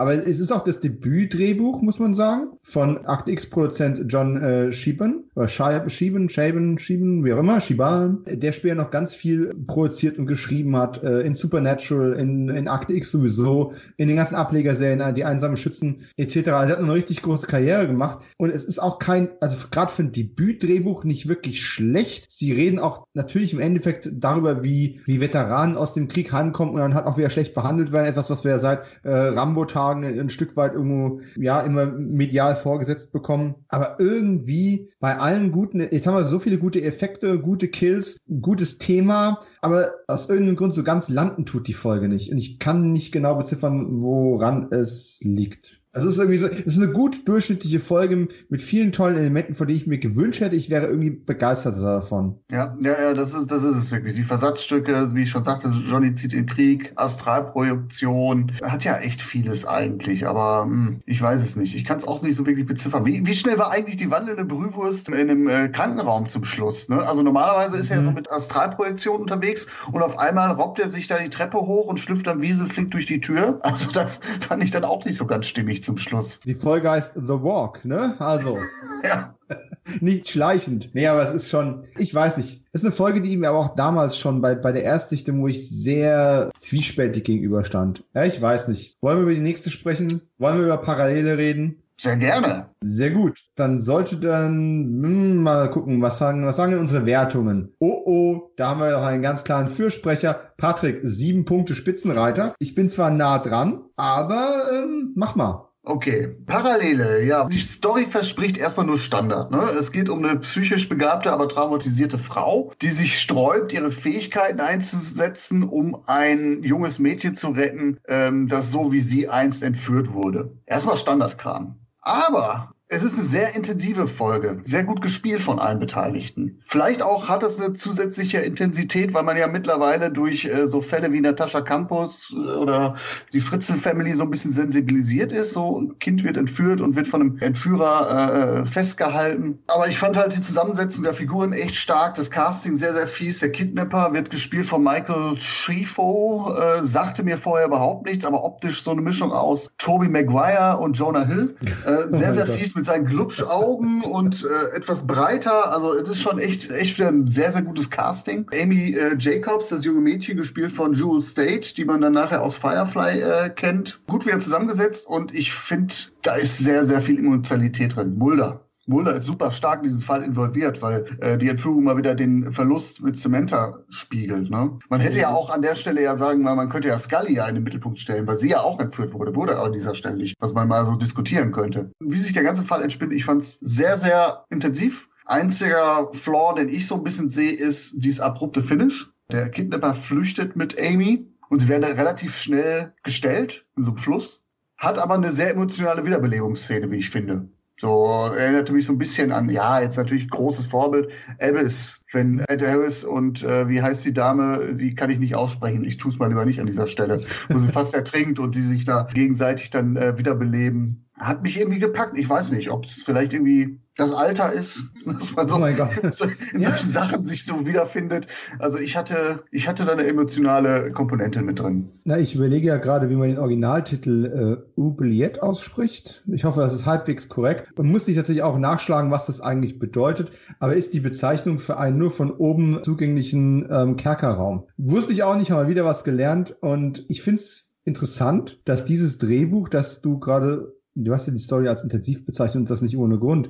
Ähm, sie ist sehr intensiv, auch wenn man generell die Statistenrolle von Scully in der Folge auch generell etwas kritisieren kann und etwas Unübliches auftreten. Es ist und bleibt die einzige Episode, die Charles Grant Craig für die Serie geschrieben hat. Was ich, ich weiß nicht, finde ich ein bisschen schade, aber letzten Endes tja, hat es vielleicht auch an genau solchen Sachen gelegen. Er hat nachher ein paar Sachen äh, für Eureka zum Beispiel geschrieben, äh, was noch ganz interessant sein könnte. Und Pretty Little Liars sagt wohl der aktuellen Generation mehr als mir, weil ich habe das nie gesehen. Für mich persönlich war er einer der Typen, die ein paar gute Folgen geschrieben haben für Alfred Hitchcock zeigt und noch besser ähm, The Young Riders, die erste Western-Serie, die ich in den frühen 90er gesehen habe. Da hat er, glaube ich, sechs, sieben, acht Folgen geschrieben von den äh, gar nicht so vielen, die existieren. Ja, intensiv, ja, viel mehr kann ich jetzt auch gar nicht sagen.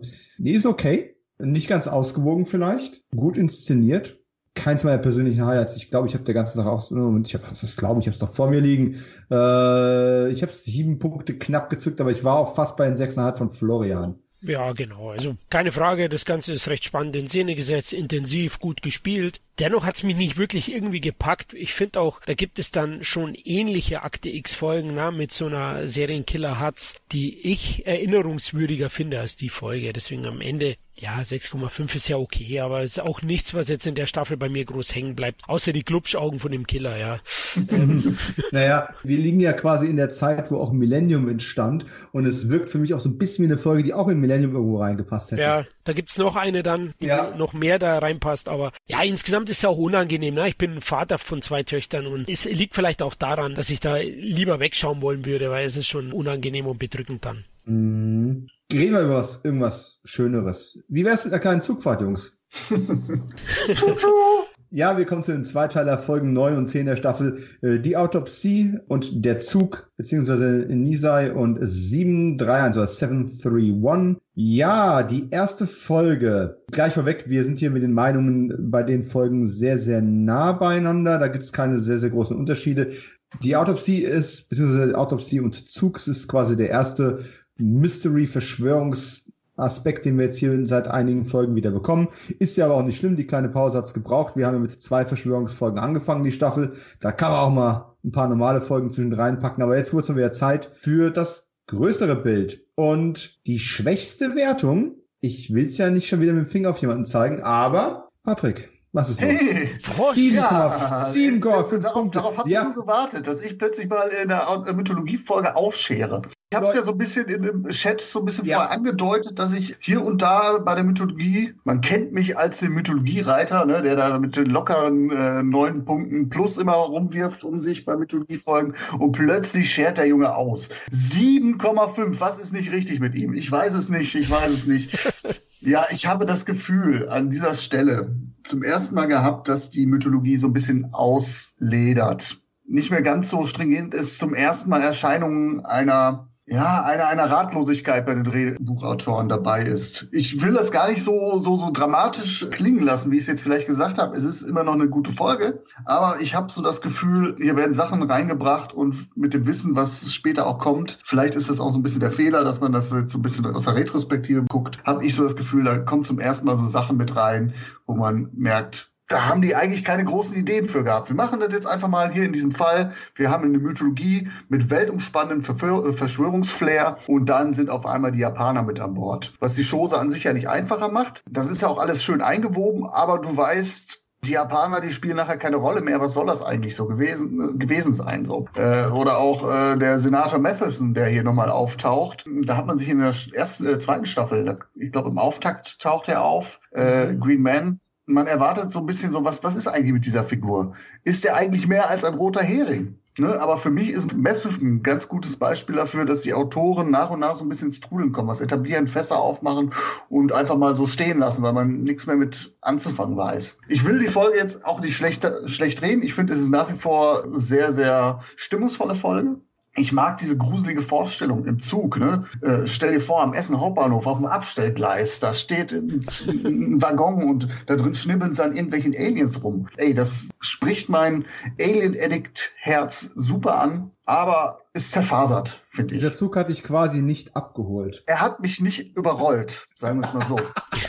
okay, okay, okay. Also äh, ganz ehrlich, auf diesen Zug kann ich nicht aufspringen, da muss ich direkt mal dagegen pfeffern. Natürlich kann ich nachvollziehen, was du da sagst. Vor allem in der Retrospektive kann man natürlich auf einige Dinge äh, deuten und kann sagen, äh, ist nachher nie mehr groß aufgegriffen worden. Was soll der ganze Käse dann? Finde ich aber nicht schlimm. Ich meine, die Mythologie hatte immer die Fähigkeit, sich ein bisschen den Gegebenheiten anzupassen. Kann mir keiner sagen, dass man von vornherein die Absicht hatte, eine Figur wie Krychek länger durchzuschleifen. Der war ein Ersatzspieler äh, für die ausfallende Gillian Anderson und hat sich dann bei den Fans als zu Recht so beliebt erwiesen, dass man ihn immer wieder zurückgeholt hat. Und zwar wirklich immer wieder und immer wieder auf teilweise sehr abstruse und schon fast Running Gag-artige Arten und Weisen. Und genauso ist es hier mit den Japanern man ist flexibel geblieben. Man hat mhm. so in Stichworten oder in Stichpunkten gewusst, wo die Reise vielleicht mal hingehen soll, hat aber auch immer mal so den einen oder anderen Umweg genommen. Und Senator Matheson war mit Sicherheit mal eine großartige Idee gewesen für einen weiteren Kollaborateur und macht ja auch Sinn. Und Sky sind so oft negativ aufgefallen, ohne einen Fürsprecher in einer Machtposition. Hätte man irgendwann die Glaubwürdigkeit dessen ja hinterfragen können, warum die nicht längst äh, auf dem Abstellgleis sind. Oh Gott, noch ein schlechter Wortwitz. Der war nicht mal geplant aber dann hat die Figur halt nicht so gezündet oder der Schauspieler war nicht verfügbar und schwupp ist irgendwann weg gewesen. Es kann sich nicht alles zum Publikumsliebling aller Deep Throat entwickeln, der erschossen wird und dann trotzdem noch x-mal zurückkommt. Da bin ich bereit zu vergeben. Was ich dieser Folge hoch anrechne generell, ist, dass man in Sachen Scope wieder richtig groß wird. Also ähm, es ist zwar im Endeffekt, das hätte eine ganz leicht so eine, so eine äh, ich hasse diese ganzen Terminologien, aber es hätte dann auch ganz leicht eine Bottle-Show werden können. Ne? Also man hätte äh, ja auch diese zwei Teile irgendwie so designen können, dass man quasi die ganze Zeit irgendwie in so einem Zug drin festsitzt und trotzdem haben die es hier geschafft, richtig viele Locations, richtig viele Settings, Szenarien. Sie bringen ganz viele Figuren wieder, ähm, wieder zurück oder neu rein. Man hat schon richtig viel gemacht. Das sieht schon wieder groß aus. Obwohl es im Endeffekt eine Story ist, die man ganz einfach in einem Waggon hätte, auf äh, irgendeinem Studio hätte drehen können. Dafür gibt's von mir Bonuspunkte. Es gibt so schicke kleine Momente wie den äh, Austausch zwischen Scully und äh, Agent Pendrell im Labor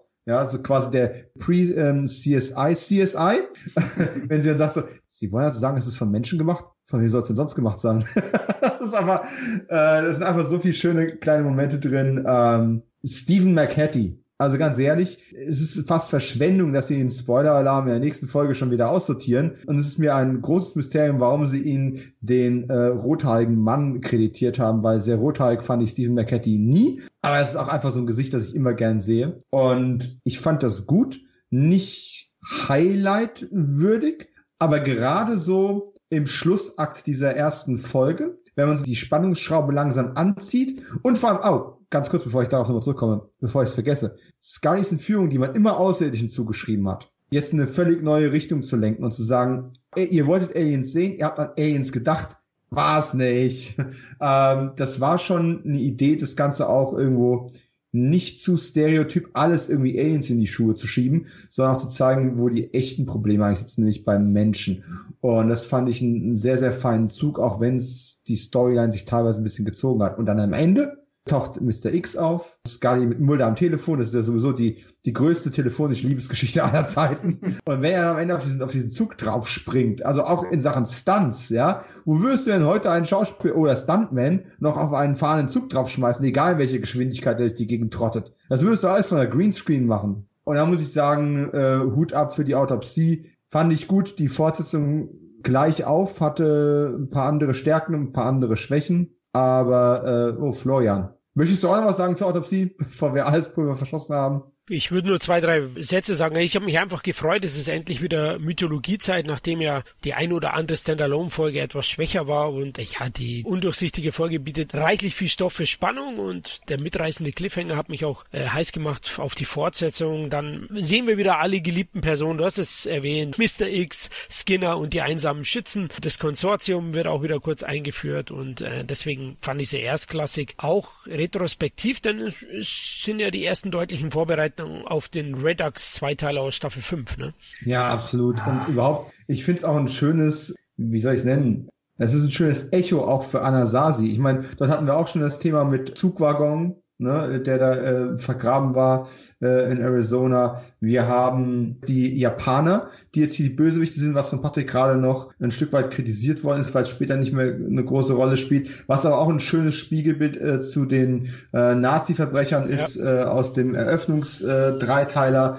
Es ist ja nur konsequent, wenn man den einen Wissenschaftlern äh, Zuflucht gewährt und, und die quasi ausbeutet, dass man das mit den anderen dann quasi auch tut. Also auch hier wird es eigentlich schön wieder aufgegriffen, auch wenn es nicht groß thematisiert wird. Ich möchte auch noch betonen, die Folge hat ja zumindest auch Emmy-Nominierungen bekommen für Outstanding Sound Mix und Outstanding Sound Editing. Und da ist auch wirklich viel Schönes dabei. Ich glaube, ich glaube, ich muss dem fahrenden Zug doch nochmal hinterherrennen. Ihr habt ja recht, ihr habt ja recht. Ich glaube, ich habe das zu sehr aus der Rückschaubrille betrachtet. Man muss so einer Folge auch mal eine Serie zugestehen, dass sie sich entwickelt und dass auch nicht mal alles direkt stringent sein muss. Zeige mich geläutert und werde jetzt wieder bei Mythologiefolgen nur noch neun Punkte plus Bloß nicht. Äh, das haben auch nicht alle Mythologiefolgen verdient, muss man auch ganz ehrlich sagen. Aber da kommen noch andere äh, Beispiele, die ich da äh, eher voll zuschmeißen würde. Oh mein Gott, wir sollten mit den Wortspielen aufhören. Ich erinnere mich auch noch sehr daran, ich meine, ich bin ja kein Zahlenmensch, aber die Fortsetzung mit ähm, 731, ne, diese, diese japanische ähm, Einheit, auf die sich das bezieht, ähm, ist ja nicht der Titel gewesen für die Videoveröffentlichung dieses Zweiteils. Und auch dieser Zweiteiler ist äh, zumindest in einigen Ländern auch auf Video wieder ausgekoppelt worden, etwas vor der TV-Premiere, um da nochmal extra Geld mitzumachen. Und äh, wisst ihr noch, wie, dies, wie die Folge hieß? Äh, welche Nummer man da genommen hat? Man hat eine Nummer genommen, aber nicht 731, sondern 815. Nein, 85217, was die Waggonnummer ist, die oben drauf steht, die wir ein paar Mal auch schön in Szene gesetzt bekommen. Und äh, 85217 war auch irgendwann mal mein Passwort an irgendeinem äh, Computer gewesen, damals in den 90ern, weil, weil ich ganz viele Nummernfolgen aus irgendwelchen äh, Sci-Fi oder Mystery-Serien wiederverwertet habe. So, damit kann heute keiner mehr was anfangen, aber das nur mal so als kleine Randinformation. Ja, 731 wir greifen ja das, das ganze Thema nochmal auf und bringen jetzt noch eine Lepra-Kolonie mit rein. Als ob es uns an äh, interessanten Elementen irgendwo ja gemangelt hätte. Äh, wir hatten sie in der, in der vorherigen Folge natürlich auch schon die, die Weichen gestellt. Gott, Dominik, hör auf mit den Wortspielen. äh, ich schwöre euch, die kommen alle einfach so spontan. ähm, Empire Online hat in ihren Top 20 diese Folge, der Zug, 731 auf Platz 2 der Top 20 gewählt. Uh, hey. Da war ich auch überrascht, weil ich finde die zwar gut und ich finde, die hat viele interessante Elemente und starke Bilder drin, aber wir drei schwanken ja zwischen 8 und 9 Punkten für die Folge. Also für den Platz 2 aller Akte X-Folgen hätte es wahrscheinlich nicht gereicht. Aber Florian, du hast die beste Wertung von uns gezückt mit 9 Punkten. Erzähl mal.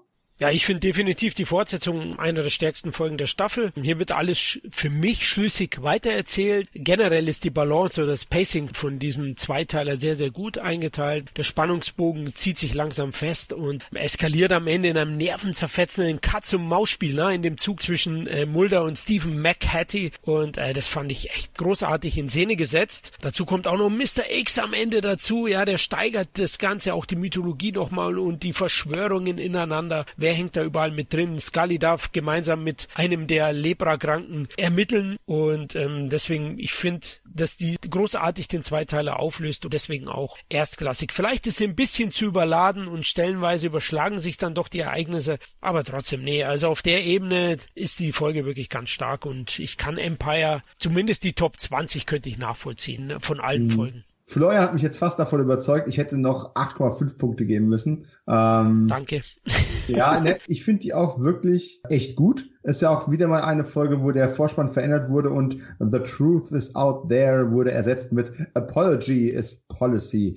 Also lieber nachher auch Entschuldigung bitten, als, als von dem eigenen Vorhaben erstmal abzusehen. Ich habe mich tatsächlich als Kind initial immer gefragt, kann man sich an Nebra nicht anstecken? Warum kann Scully, warum können alle so unbefangen mit denen umgehen? Aber ganz ehrlich, diese ganze Massengräber-Thematik und äh, Experimente an Menschen, die dann irgendwann schon kaum noch als Menschen erkennbar sind, auch hier wieder ein, ein Echo zurück an einen Anasazi-Dreiteiler. Das ist schon richtig, ähm, richtig harter Stoff und ich finde es gegen Ende auch schön konstruiert, dass man quasi ganz klar macht, egal wie schnell Scully fährt, sie kann nicht rechtzeitig kommen, um ihn zu retten.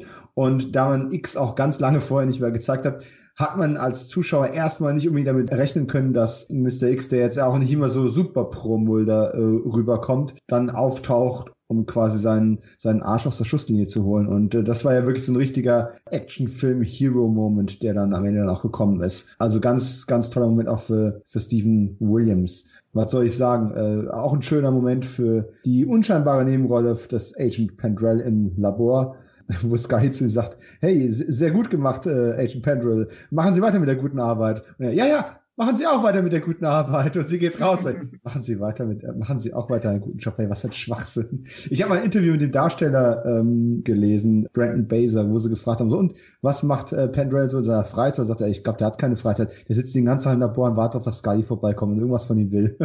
von daher, äh, ja, Patrick, Ja, ich, ich bleib so ein bisschen dabei, äh, was ich zu der Vorgängerfolge gesagt habe. Es ist sehr, sehr viel im äh, Eintopf, wie so ein, so ein, so ein äh, komischer Eintopf im Bordbistro eines ICEs, wo man nicht so weiß, was steckt da eigentlich so drin. Man hat eine Alien-Deputation, man hat einen Todesschwadron, Japano-Ärzte, die Lepra-Kolonie, die du gerade angesprochen hast, die ich ja an sich eigentlich ganz gut finde, weil die Lepra-Kolonie und die Erschießung dieser, dieser äh, Alien-Hybriden oder was auch immer, man weiß es ja noch nicht so wirklich, was es ist. Äh, es zeigt so, dass die Amis eigentlich nicht viel besser sind als die Japaner und die, die Nazis so, ne? Weil sie ja auch irgendwie menschenverachtende äh, Lager führen und so. Eigentlich gar kein doofer Kniff, aber es ist halt sehr, sehr, sehr viel. Es werden viele Fässer geöffnet und offen stehen gelassen, bis der Inhalt so ein bisschen verwest und Fragen aufgeworfen. Das Konsortium kommt mit rein und äh, das finde ich auch gut. Ne? Man, man merkt so irgendwie so, das Konsortium hat so die Geister, die es rief, nicht mehr so im Griff, so wie die Drehbuchautoren. So. Irgendwie ist das ja so eine schöne Spiegelung. Das Plus der Folge ist aber, irgendwann schmeißt diesen ganzen Ballast, letzter Zugjoke, sprichwörtlich vom fahrenden Zug und dann wird 731 zu so einer, zu einer Speed-Folge, ne? Also es spielt sich nur noch so Zug ab, die Explosion, die da äh, anhängig sein sollte, äh, wird so ein bisschen zum Zeitfresser für die Figuren. Und ähm, das ist wirklich sau, sau stark gemacht. Also diese Bottle Show, die du gerade so befürchtet hast, die finde ich eigentlich stark. Und dann würde ich sagen, wie Mulder das in dieser Folge so schon sagt, in Anlehnung auf das äh, teuer bezahlte Videotape mit der Alien-Autopsie, da bekomme ich noch was für meine 29,95 geboten. ja, nee, absolut. Und dann hier auch Rob Bowman als Regisseur wieder zurück, der auch gerade diese Explosion und dieses Weglaufen davon und das alles in Szene gesetzt hat, da ist einfach, das sind so fünf Minuten aus einem Actionfilm. Und ähm, das steht Akte X auch mal ganz gut zu Gesicht. Und das muss man ja, neidlos mal anerkennen. Jetzt kommen mal zwei bohrenden Fragen nach der Wahrheit zu diesem Zweiteiler. Frage Nummer eins. Erinnert ihr euch noch an diese Autopsie-Tapes, die damals rumgingen? Es gab ja dieses eine berühmte Autopsie-Video, was in den 90ern tatsächlich der letzte Shit war und äh, dann auch mit die Inspiration dafür war, dass man dieses Autopsie-Tape äh, Mulder in die Hände gespielt hat. Habt ihr damals Erinnert euch da noch überhaupt noch dran? Die Santelli-Tape oder so. Ja, ne? genau. Das hat so einen speziellen Namen. Ja, klar kann ich mich dran erinnern. Und dazu möchte ich äh, einfach mal eine schöne Filmempfehlung mitgeben auf dem Weg. Und zwar, ja, wie heißt denn der Film jetzt? Autopsie, Willkommen bei Freunden. Ähm, ich hoffe, der Film heißt jetzt so. Das ist eine kleine, feine Komödie. Da geht es nämlich um die Entstehungsgeschichte eines solchen Alien- Tapes, wo es aber darum geht, dass auch äh, ein paar Freunde das inszenieren. Kann ich euch sehr ans Herz legen. Wenn ich die, Ähm, den Film jetzt noch richtig genannt habe. Ich müsste mal parallel googeln. Den, den, den kannst du ja parallel ganz unauffällig googeln. Wir werden es auch nicht verraten. Äh, ich erinnere mich nämlich auch noch an diese Tapes. Hab davon Ausschnitte gesehen. Ich weiß gar nicht mehr, wo ob die auch im Fernsehen mal ausgestrahlt wurden, ob ich irgendwo einen Artikel gelesen habe, wo es immer nur Standbilder davon gab. Die Qualität war ja wirklich mies. Und habe ich damals dran geglaubt? Ich weiß nicht, aber mir geht's da so ein bisschen wie Mulder. Ich wollte damals dran glauben, dass das ein echtes Autopsie-Video ist. Aber ich, ähm, ja, es, es war ja dann im Endeffekt dann doch halt mal wieder ein Satz mit X. oh Gott. Ich habe Äh. ich hab in meinen Erinnerungen gekramt und habe jetzt den genauen Titel doch wieder zusammengekriegt. Und zwar ist es Alien Autopsy, das Allzu Gast bei Freunden, der deutsche Untertitel. Komödie von 2006. Sehr, Mhm. sehr charmanter britischer Film. Florian, Fake Tape oder nicht Fake Tape? Ich kann mich auch dran erinnern, war ja damals in der Szene doch durchaus bekannt, weiß aber auch nicht, ob ich es wirklich selbst gesehen habe oder nur von Hören sagen, habe das aber doch eher als Humbug abgetan, war da schon sehr ernüchtert zu der Zeit oder sehr ungläubig in der Bezug. Ja, ich wollte gerade sagen, ein Ungläubiger. Ja, wir in Bayern haben nur einen Glauben, ja. Viel mehr am Ende. Und ich wollte noch sagen, Akte X greift das Thema ja später auch noch komödiantisch auf, auf jeden Fall. Mhm. Jetzt aber, ich lasse ja nicht locker diesmal, ne? Was war euer fakestes, teures Tape? 29,95 oder teurer? Ich gebe euch mal eins einfach als, als Spaßantwort vorweg. Robocop in der FSK 16 Fassung. Hat ein Schweinegeld gekostet und keiner wusste, dass bearbeitete Fassung extrem gekürzt heißt. Ach du Scheiße, ja, das ist natürlich ein heftiges Fake-Tape. Ich habe tatsächlich mal zu Beginn eine Simpsons-Doppelfolge, ich glaube Simpsons-Doppelfolgen oder ein paar Folgen gekauft. Da dachte ich doch tatsächlich, das wäre eine komplette Staffel. Da kann ich mich erinnern. ähm, und war dann ganz überrascht. Ich weiß nicht mehr, das war ja dann nur so ein Best-of, ne? Es gab so die Halloween-Folgen Ja. und die, und da war ich echt maßlos enttäuscht, weil zu Beginn, wie gesagt, gab's weder von Actix noch die Simpsons die Staffeln, sondern eben einfach nur Zusammenschnitte. Und das hat mich doch sehr enttäuscht und habe dann die DVD-Boxen von die Simpsons dann später erst kaufen können. Ja, das ist eine ähnliche Geschichte, die hätte ich jetzt auch gesagt, äh, wobei ich die 2995 nicht ausgegeben habe, sondern meine, meine Mama. Es war ein Turtles-Tape, äh, wo ich auch gedacht habe, da wäre eine oh. komplette Serie drauf und in Wirklichkeit war das irgendwie nach ein, zwei Folgen bei Ende. Und, ja, das war dann irgendwie so. Hm, ich würde wetten, wir haben genau dieselben ne? Tapes. Ich habe ich hab drei, vier, fünf Stück davon. Weil, äh, nachdem ich einmal drauf reingefallen bin, habe ich gedacht, ist mir egal. Jetzt, jetzt kaufe ich alle. Genau, jetzt musste mein Opa eben noch mehr davon schenken. Ja, vor allem denkst du dann, es sind ja die besten Folgen, ja, aber wenn man dann später die Staffel, nee, es sind nicht die rein besten Folgen. Ja, das ist ja schon auch krass. Ich meine, ich hatte damals schon ein Gespür dafür, wie alt war ich da? Acht, neun, das ist so eine Videokassette, da passen auch mal 180 Minuten drauf, ne? Zwei Filme, die man aus dem äh, Fernsehen aufgenommen hat. Und dann wirklich, aber wirklich nur so zwei Folgen. Alter, was wollte mich verscheißen? ja, das wollten sie. ja. so, und jetzt die provokante Wahrheitsfrage für der Zug. Und ich weiß, ich mache mich in MeToo-Zeiten extrem unbeliebt damit, aber habt ihr mal drüber nachgedacht, ob Sky die ganze Verschwörung eliminieren könnte, indem sie einfach mit den ganzen alten Männern mal ausgeht? Ist euch das mal aufgefallen? Ist, ich habe da noch nie drüber nachgedacht. In der Verschwörung des Schweigens, beziehungsweise in das Ritual, tritt der äh, Mann mit den gepflegten Händen klar, der well-manicured Man, tritt an sie heran, einfach nur, weil sie traurig auf der Beerdigung von Bill Mulder steht und gibt ihr mal eben so alle Informationen, die sie braucht, um den Plot wieder in Gang zu bringen. In dieser Folge, wo es um ihre Entführung geht, taucht der Konsortiumsvorsitzende bei ihr auf und hilft ihr weiter und erklärt ihr quasi die halbe Story, damit sie weiterkommt in der Handlung. Ich meine, wie viele Verschwörer sind noch übrig, die dann nicht den Informanten für sie spielen? Mulder ist angewiesen auf irgendwelche Informationen aus dritter, vierter, fünfter Hand. Hallo Deep Throat. Und Scully kriegt die ganzen Vorstände bei sich äh, vor die Haustür geliefert. Denkt mal darüber nach. Hätte es wahrscheinlich nur zwei Staffeln gegeben am Ende, aber Ja, an das habe ich noch gar nicht gedacht, aber du hast recht. Ja, sie hätte da durchaus, wenn sie die Reize hätte spielen lassen, die Endlösung schon bekommen.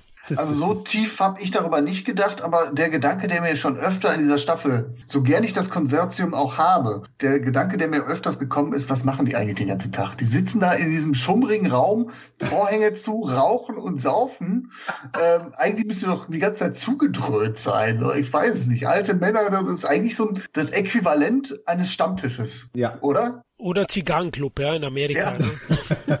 Ja, es ist eigentlich, aber so gesehen ist das heutzutage wieder total aktuell, weil letzten Endes ist es ja heutzutage die Verkörperung des Bösen schlechthin, mächtige, alte, weiße Männer in einem Raum zusammenzupferchen. Es ist ja das Sinnbild von Böse. Also von daher, Akte X zeitlos gut. Ja. Kann man nicht anders sagen. Absolut, da noch Rauchen, Saufen, alles nicht mehr erlaubt, äh, nicht mehr ja. gern gesehen. Zu Recht natürlich, liebe Hörer, aber ja.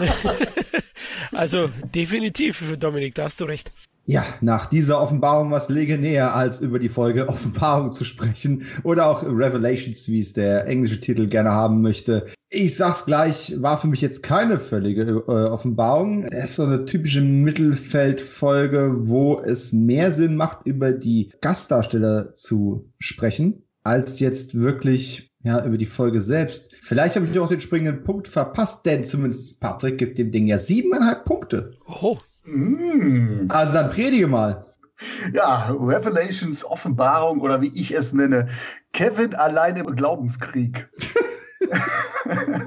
es geht um kurze äh, Synopsis um falsche Propheten und äh, religiöse Scharlatane, die dahin gemeuchelt werden. Es ist ein Killer, der sich dann halt solche äh, Scharlatane raussucht. Es gibt aber einen Jungen namens Kevin, der anscheinend mit echten prophetischen Fähigkeiten und Stigmata gesegnet zu sein scheint und gerät dann plötzlich zwischen die Fronten zweier ja, religiöser Aktivisten, kann man so sagen. Ja, ich sag's jetzt einfach mal so. Und ich schick vorweg, äh, wer die ersten beiden Podcasts so gehört hat, der weiß, dass ich religiöse Folgen jetzt, ähm, das ist nicht so meine Tasse Wein und mein Leib Brot. Aber die hier hatte mich doch schon. Ich finde diese, diese Hatz um Kevin, ist äh, wendungsreich und actionreich äh, inszeniert und ich habe eine sehr, sehr schöne äh, Kurzrätsel gelesen auf IMDb und äh, sie verglich die Story so ein bisschen mit Terminator, mit religiösen Elementen, ohne Zeitreise-Aspekt, aber irgendwie hatte es wirklich was, hm. weil es gibt ja zwei Gegenspieler. Es gibt einmal diesen religiösen Serienmörder, Simon Gates, der gespielt wird von äh, Kenneth Walsh, den wir auch als Wyndham Earl aus Twin Peaks kennen.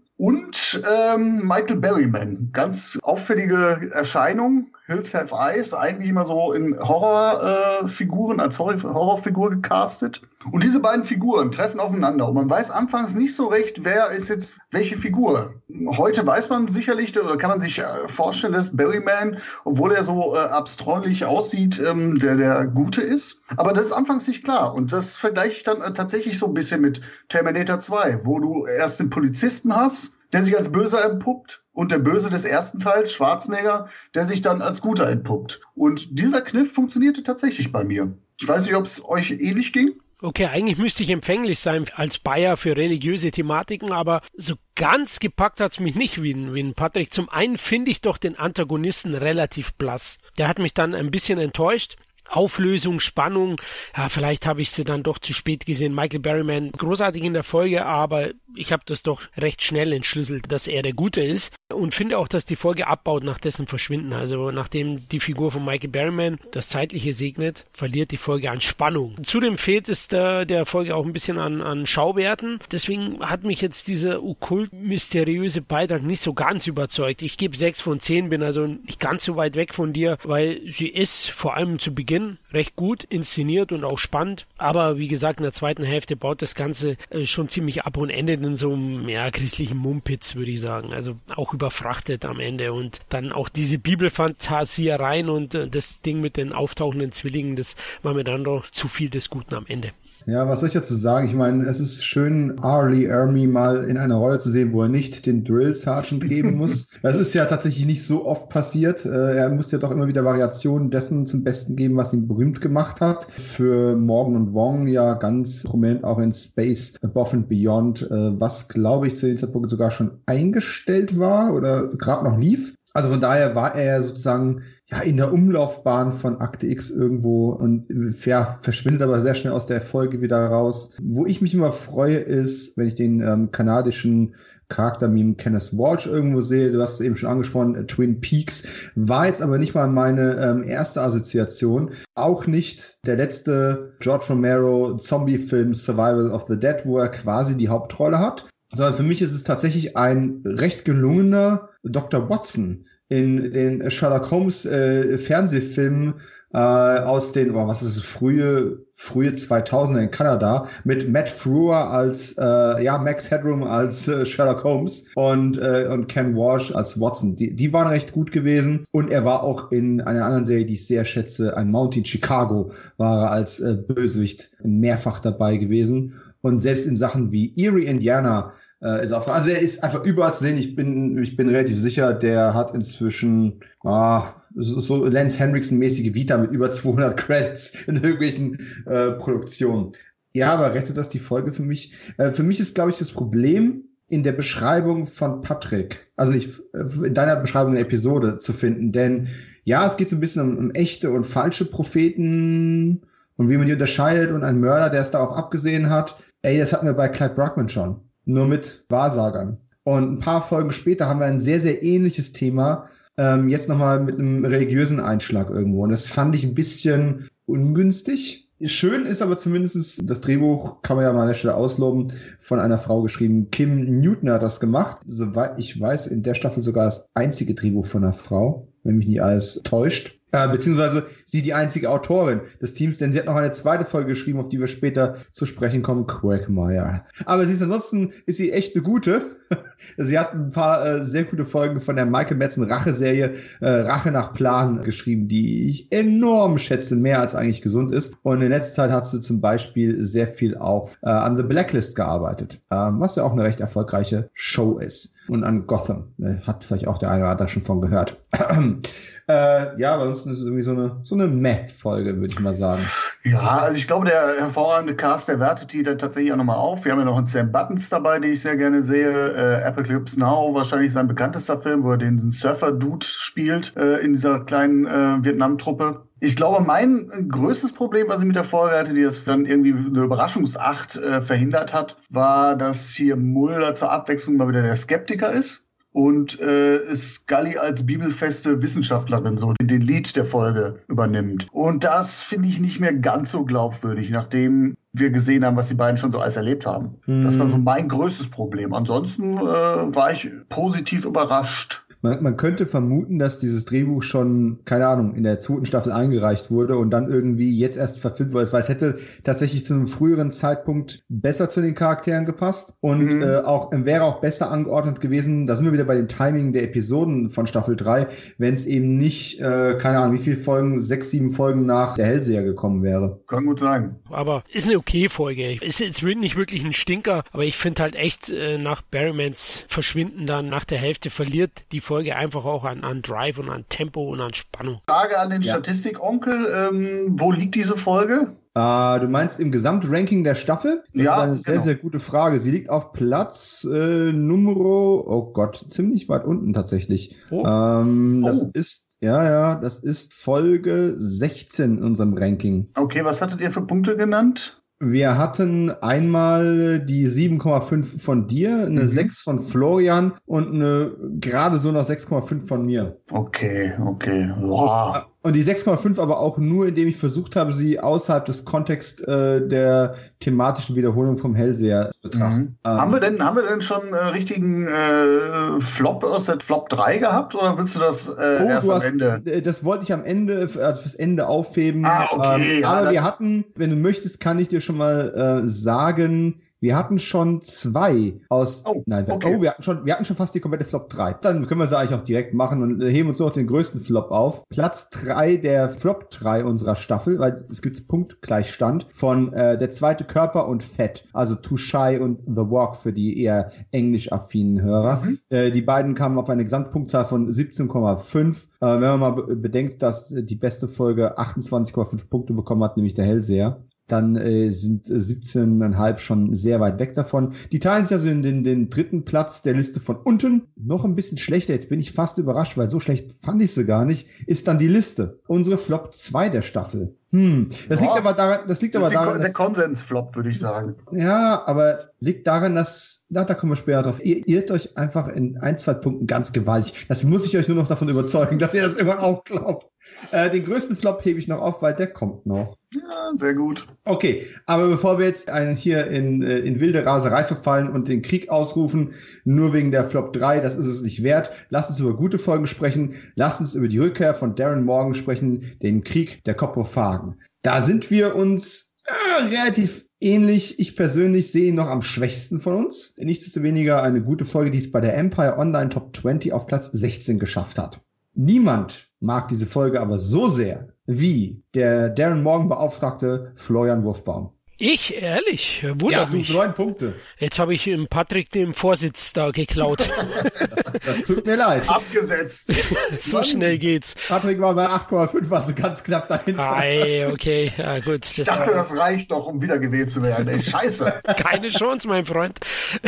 Inhalt kurz mal, ja, eine Kleinstadt gerät in Panik, weil mehrere Männer angeblich von Kakerlaken getötet worden sind. Und äh, das ist der Startpunkt für eine ungemein witzige, komödiantische Folge. Darren Morgan at it best, würde ich mal wieder sagen. Ja, das kann man fast zum Motto machen. Vielleicht bin ich da auch schon fast ein bisschen blind auf einem Auge. Wenn er draufsteht, dann gibt's bei mir schon einen halben Punkt extra, weil ich weiß, äh, es wird wieder richtig schön schwarzhumorig und doppelbödig teilweise. Ich finde, die Folge hat einen tollen Wortwitz. Die lebt nicht nur allein von, von der Kakerlaken-Thematik, sondern von Scullys Eifersucht gegenüber Mulder und der Insektenforscherin Bambi.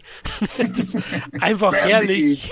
ja, genau. Das muss man fast so aussprechen. Also ähnlich empfindet ja Scully. In einer weiteren Folge wird dann die Eifersucht auch noch fortgesetzt. In einer nicht allzu fernen sogar. Und äh, das fand ich echt herrlich an der Folge. Abseits auch von der Thematik mit den Kakerlaken. Und hier gibt's ja auch dann diesen klassischen Mad Scientist. Man vermutet es zumindest. Der kommt auch vor. Das ist so eine Mischung aus Isaac Asimov und Stephen Hawking, würde ich mal am Ende sagen. Der hat mir auch sehr, sehr gut gefallen gefallen. Äh, die Kills sind ungemein witzig dargestellt. Allein immer auch das Telefonat na, zwischen Mulder und Scully dann immer wieder, na, wenn er den, den Tod, das Ableben eines der Opfer erklärt und sie dann abtut. Nee, sie erklärt es dann alles sachlich und wissenschaftlich. Wer ist jetzt wieder gestorben? Ja, genau. Also ganz großes Kino, das meinte ich eben auch mit Wortwitz. Also die Folge habe ich einfach sehr, sehr gern. Zudem gibt es dann diese ganzen skurrilen Charaktere in dieser Kleinstadt, hat schön Kleinstadt-Flair dazu. Also ich mag die wahnsinnig gerne und das ist einer der Highlights der dritten Staffel. Also bevor ich jetzt da drauf äh, pupue, wie man so schön sagt, Patrick, du bist ja ziemlich nah dran, aber es anderthalb Punkte weniger als der Hellseher. Ja, ich huldige hier dem neuen Darren Morgan Vorsitzenden auf jeden Fall und gebe ihm hier recht. Ich äh,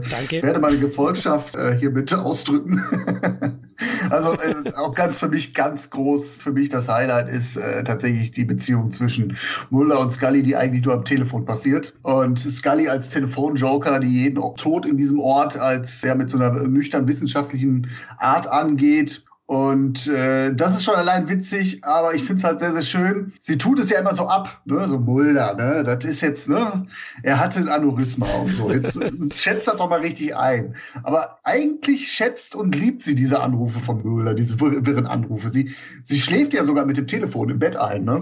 Also, das finde ich halt sehr, sehr schön. Und äh, dann diese Eifersucht, die eigentlich auch hart berechtigt ist, weil Mulder schwärmt ja so äh, von ihr, ne? weil sie sich mit UFO-Phänomenen Phänomen auskennt. Er sagt ja auch, ich finde sie sehr erfrischend. Dabei ist Bambi eigentlich wie Scully. Sie ist auch eine Skeptikerin. Und deswegen ist das ja dann auch so, also sie hat auch einen Grund, eifersüchtig zu sein, weil diese Bambi genau wie Scully ist. Was er in Bambi sieht, sieht er in Scully anscheinend nicht. Das ist so meine Interpretation. Finde ich, finde ich sehr, sehr schön. Daneben natürlich wartet die Folge mit ganz vielen popkulturellen Referenzen auf. Ich mag so diesen, äh, die Reminiszenzen an äh, Tierhorrorfilme der 70er, 80er oder auch diese Monster-Movies der 50er und hat natürlich mit dem Titel äh, War of the Cocophagus natürlich auch ganz großes Vorbild ähm, War of the Worlds von äh, Wells und äh, sprich auch also auch dieses thematische, diese Massenhysterie, die Berichterstattung im Fernsehen auslöst. Das ist sehr, sehr herrlich da siehst du eigentlich mal, War of the Worlds ist, glaube ich, aus von 1930. Diese Folge aus den 90ern. Und eigentlich passt sie auch immer noch sehr, sehr gut in unsere aktuelle hysterische Zeit, die sehr viel mit Fake News zu tun hat. Also ich mag die vollumfänglich. Und sie hat natürlich auch noch ein riesengroßes, ein Steinbrett bei mir, Planet der Affen Zitat.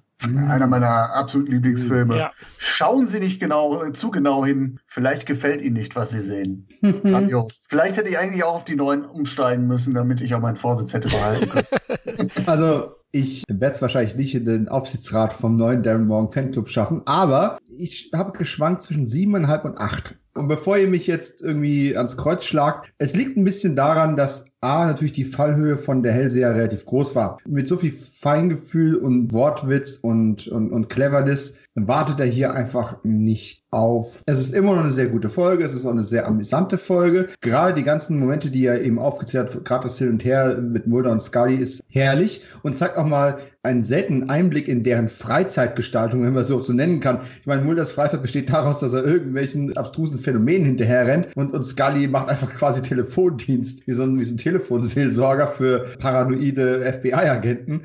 Frag mich gerade, ob Agent Pendrell bei Jan ruft ab und zu. Aber egal. Äh, lassen wir das mal äh, beiseite. Es war mir einfach abseits von ein paar sehr, sehr gelungenen Gags, auch so ein paar visuelle Spielereien, natürlich ganz bekannt diese Kakerlake, die über die Mattscheibe drüber krabbelt. Es ist mir insgesamt von allem ein bisschen zu wenig und ich will jetzt gar nicht anführen, dass die Folge auch relativ schlechte Einschaltquoten hatte. Das war, ein, war ein ziemlich, ziemlich großer Drop und gehört eher zu den weniger gesehenen Folgen bei der US-Erstausstrahlung.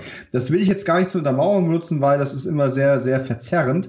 Äh, Empire Online hat es ja, wie gesagt, auf Platz 16 auch in seinen Top 20 gewählt.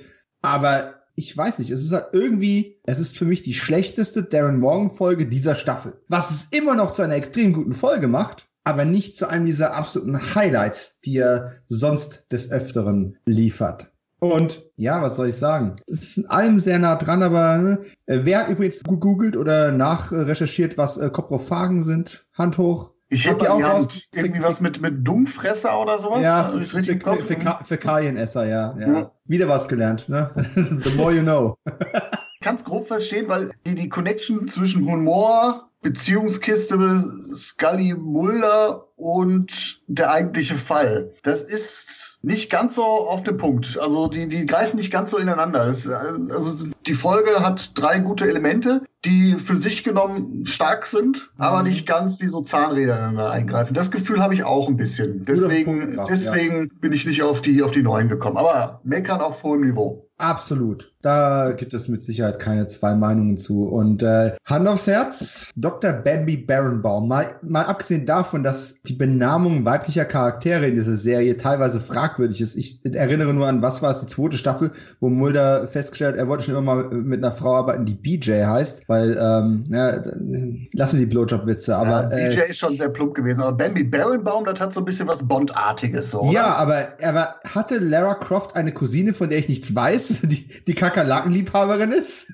ich meine, du hast gerade schon die Parallele zu, zu Scully gezogen und er nimmt sie einfach nur anders wahr, weil sie optisch anders aufgemacht ist. Mal abgesehen davon, dass ich persönlich die Hand dafür hebe, dass äh, Jill Anderson um Längen um Länge mehr Erotik ausstrahlt als Bobby Phillips. Tut mir leid, Bobby Phillips, falls du diesen Podcast hörst. Äh, bestimmt eine total nette Person, aber Gillian Anderson, tut mir leid, da geht halt nichts anders, ne? Also ich, ich habe das übrigens mal dann ähm, bei meiner Frau zur Diskussion gestellt, als wir die Folge gesehen haben. Und äh, irgendwann hat sie nur die Augen gerollt und hat gesagt, ja, genau. Wenn dich Gillian Anderson eines Tages anruft, meine Erlaubnis hast du. Viel Spaß. also, es ist eine gute Folge. Es ist ein guter Mittelpunkt der Staffel. Aber wärt ihr nicht meiner Meinung, wenn ich sage, schlechtes Darren Morgan-Folge der Staffel? Ja, denkt mal drüber nach. Gut, das ist ja schön, schön umkurvt von dir hier mit Darren Morgan die Staffel auf ihn rein zu reduzieren. Hey, du bist der Vorsitzende. Ja, deswegen äh, Einspruch, es ist die mindestens drittbeste. Ah, Und äh, damit. Also du bist also da haben wir einen richtig guten Vorstandsvorsitzenden, finde ich gut. Ja, danke, mein Vize. Dein Glas ist überhalb voll. genau, also die muss man auf jeden Fall gesehen haben. Hey, die, die bleibt in Erinnerung. Das auf jeden Fall. Und äh, bevor wir jetzt ja voller Energie mit der zweiten Staffelhälfte weitermachen, gehen wir erstmal Batterien auftanken, lass uns mal vom Blitz irgendwo treffen. Und ja, wir haben sehr viel besprochen. Ich habe auf die Uhr geschaut. Das wird ganz schön spät. Und ich glaube, ganz im Stile der zahlreichen Zweiteiler in dieser Staffel schreit auch dieser Podcast nach einem Zweiteiler. Und wir treffen uns hoffentlich ganz bald wieder mit der Fortsetzung, der Auflösung der Verschwörung und dem Rest der Top 24 von Staffel 3.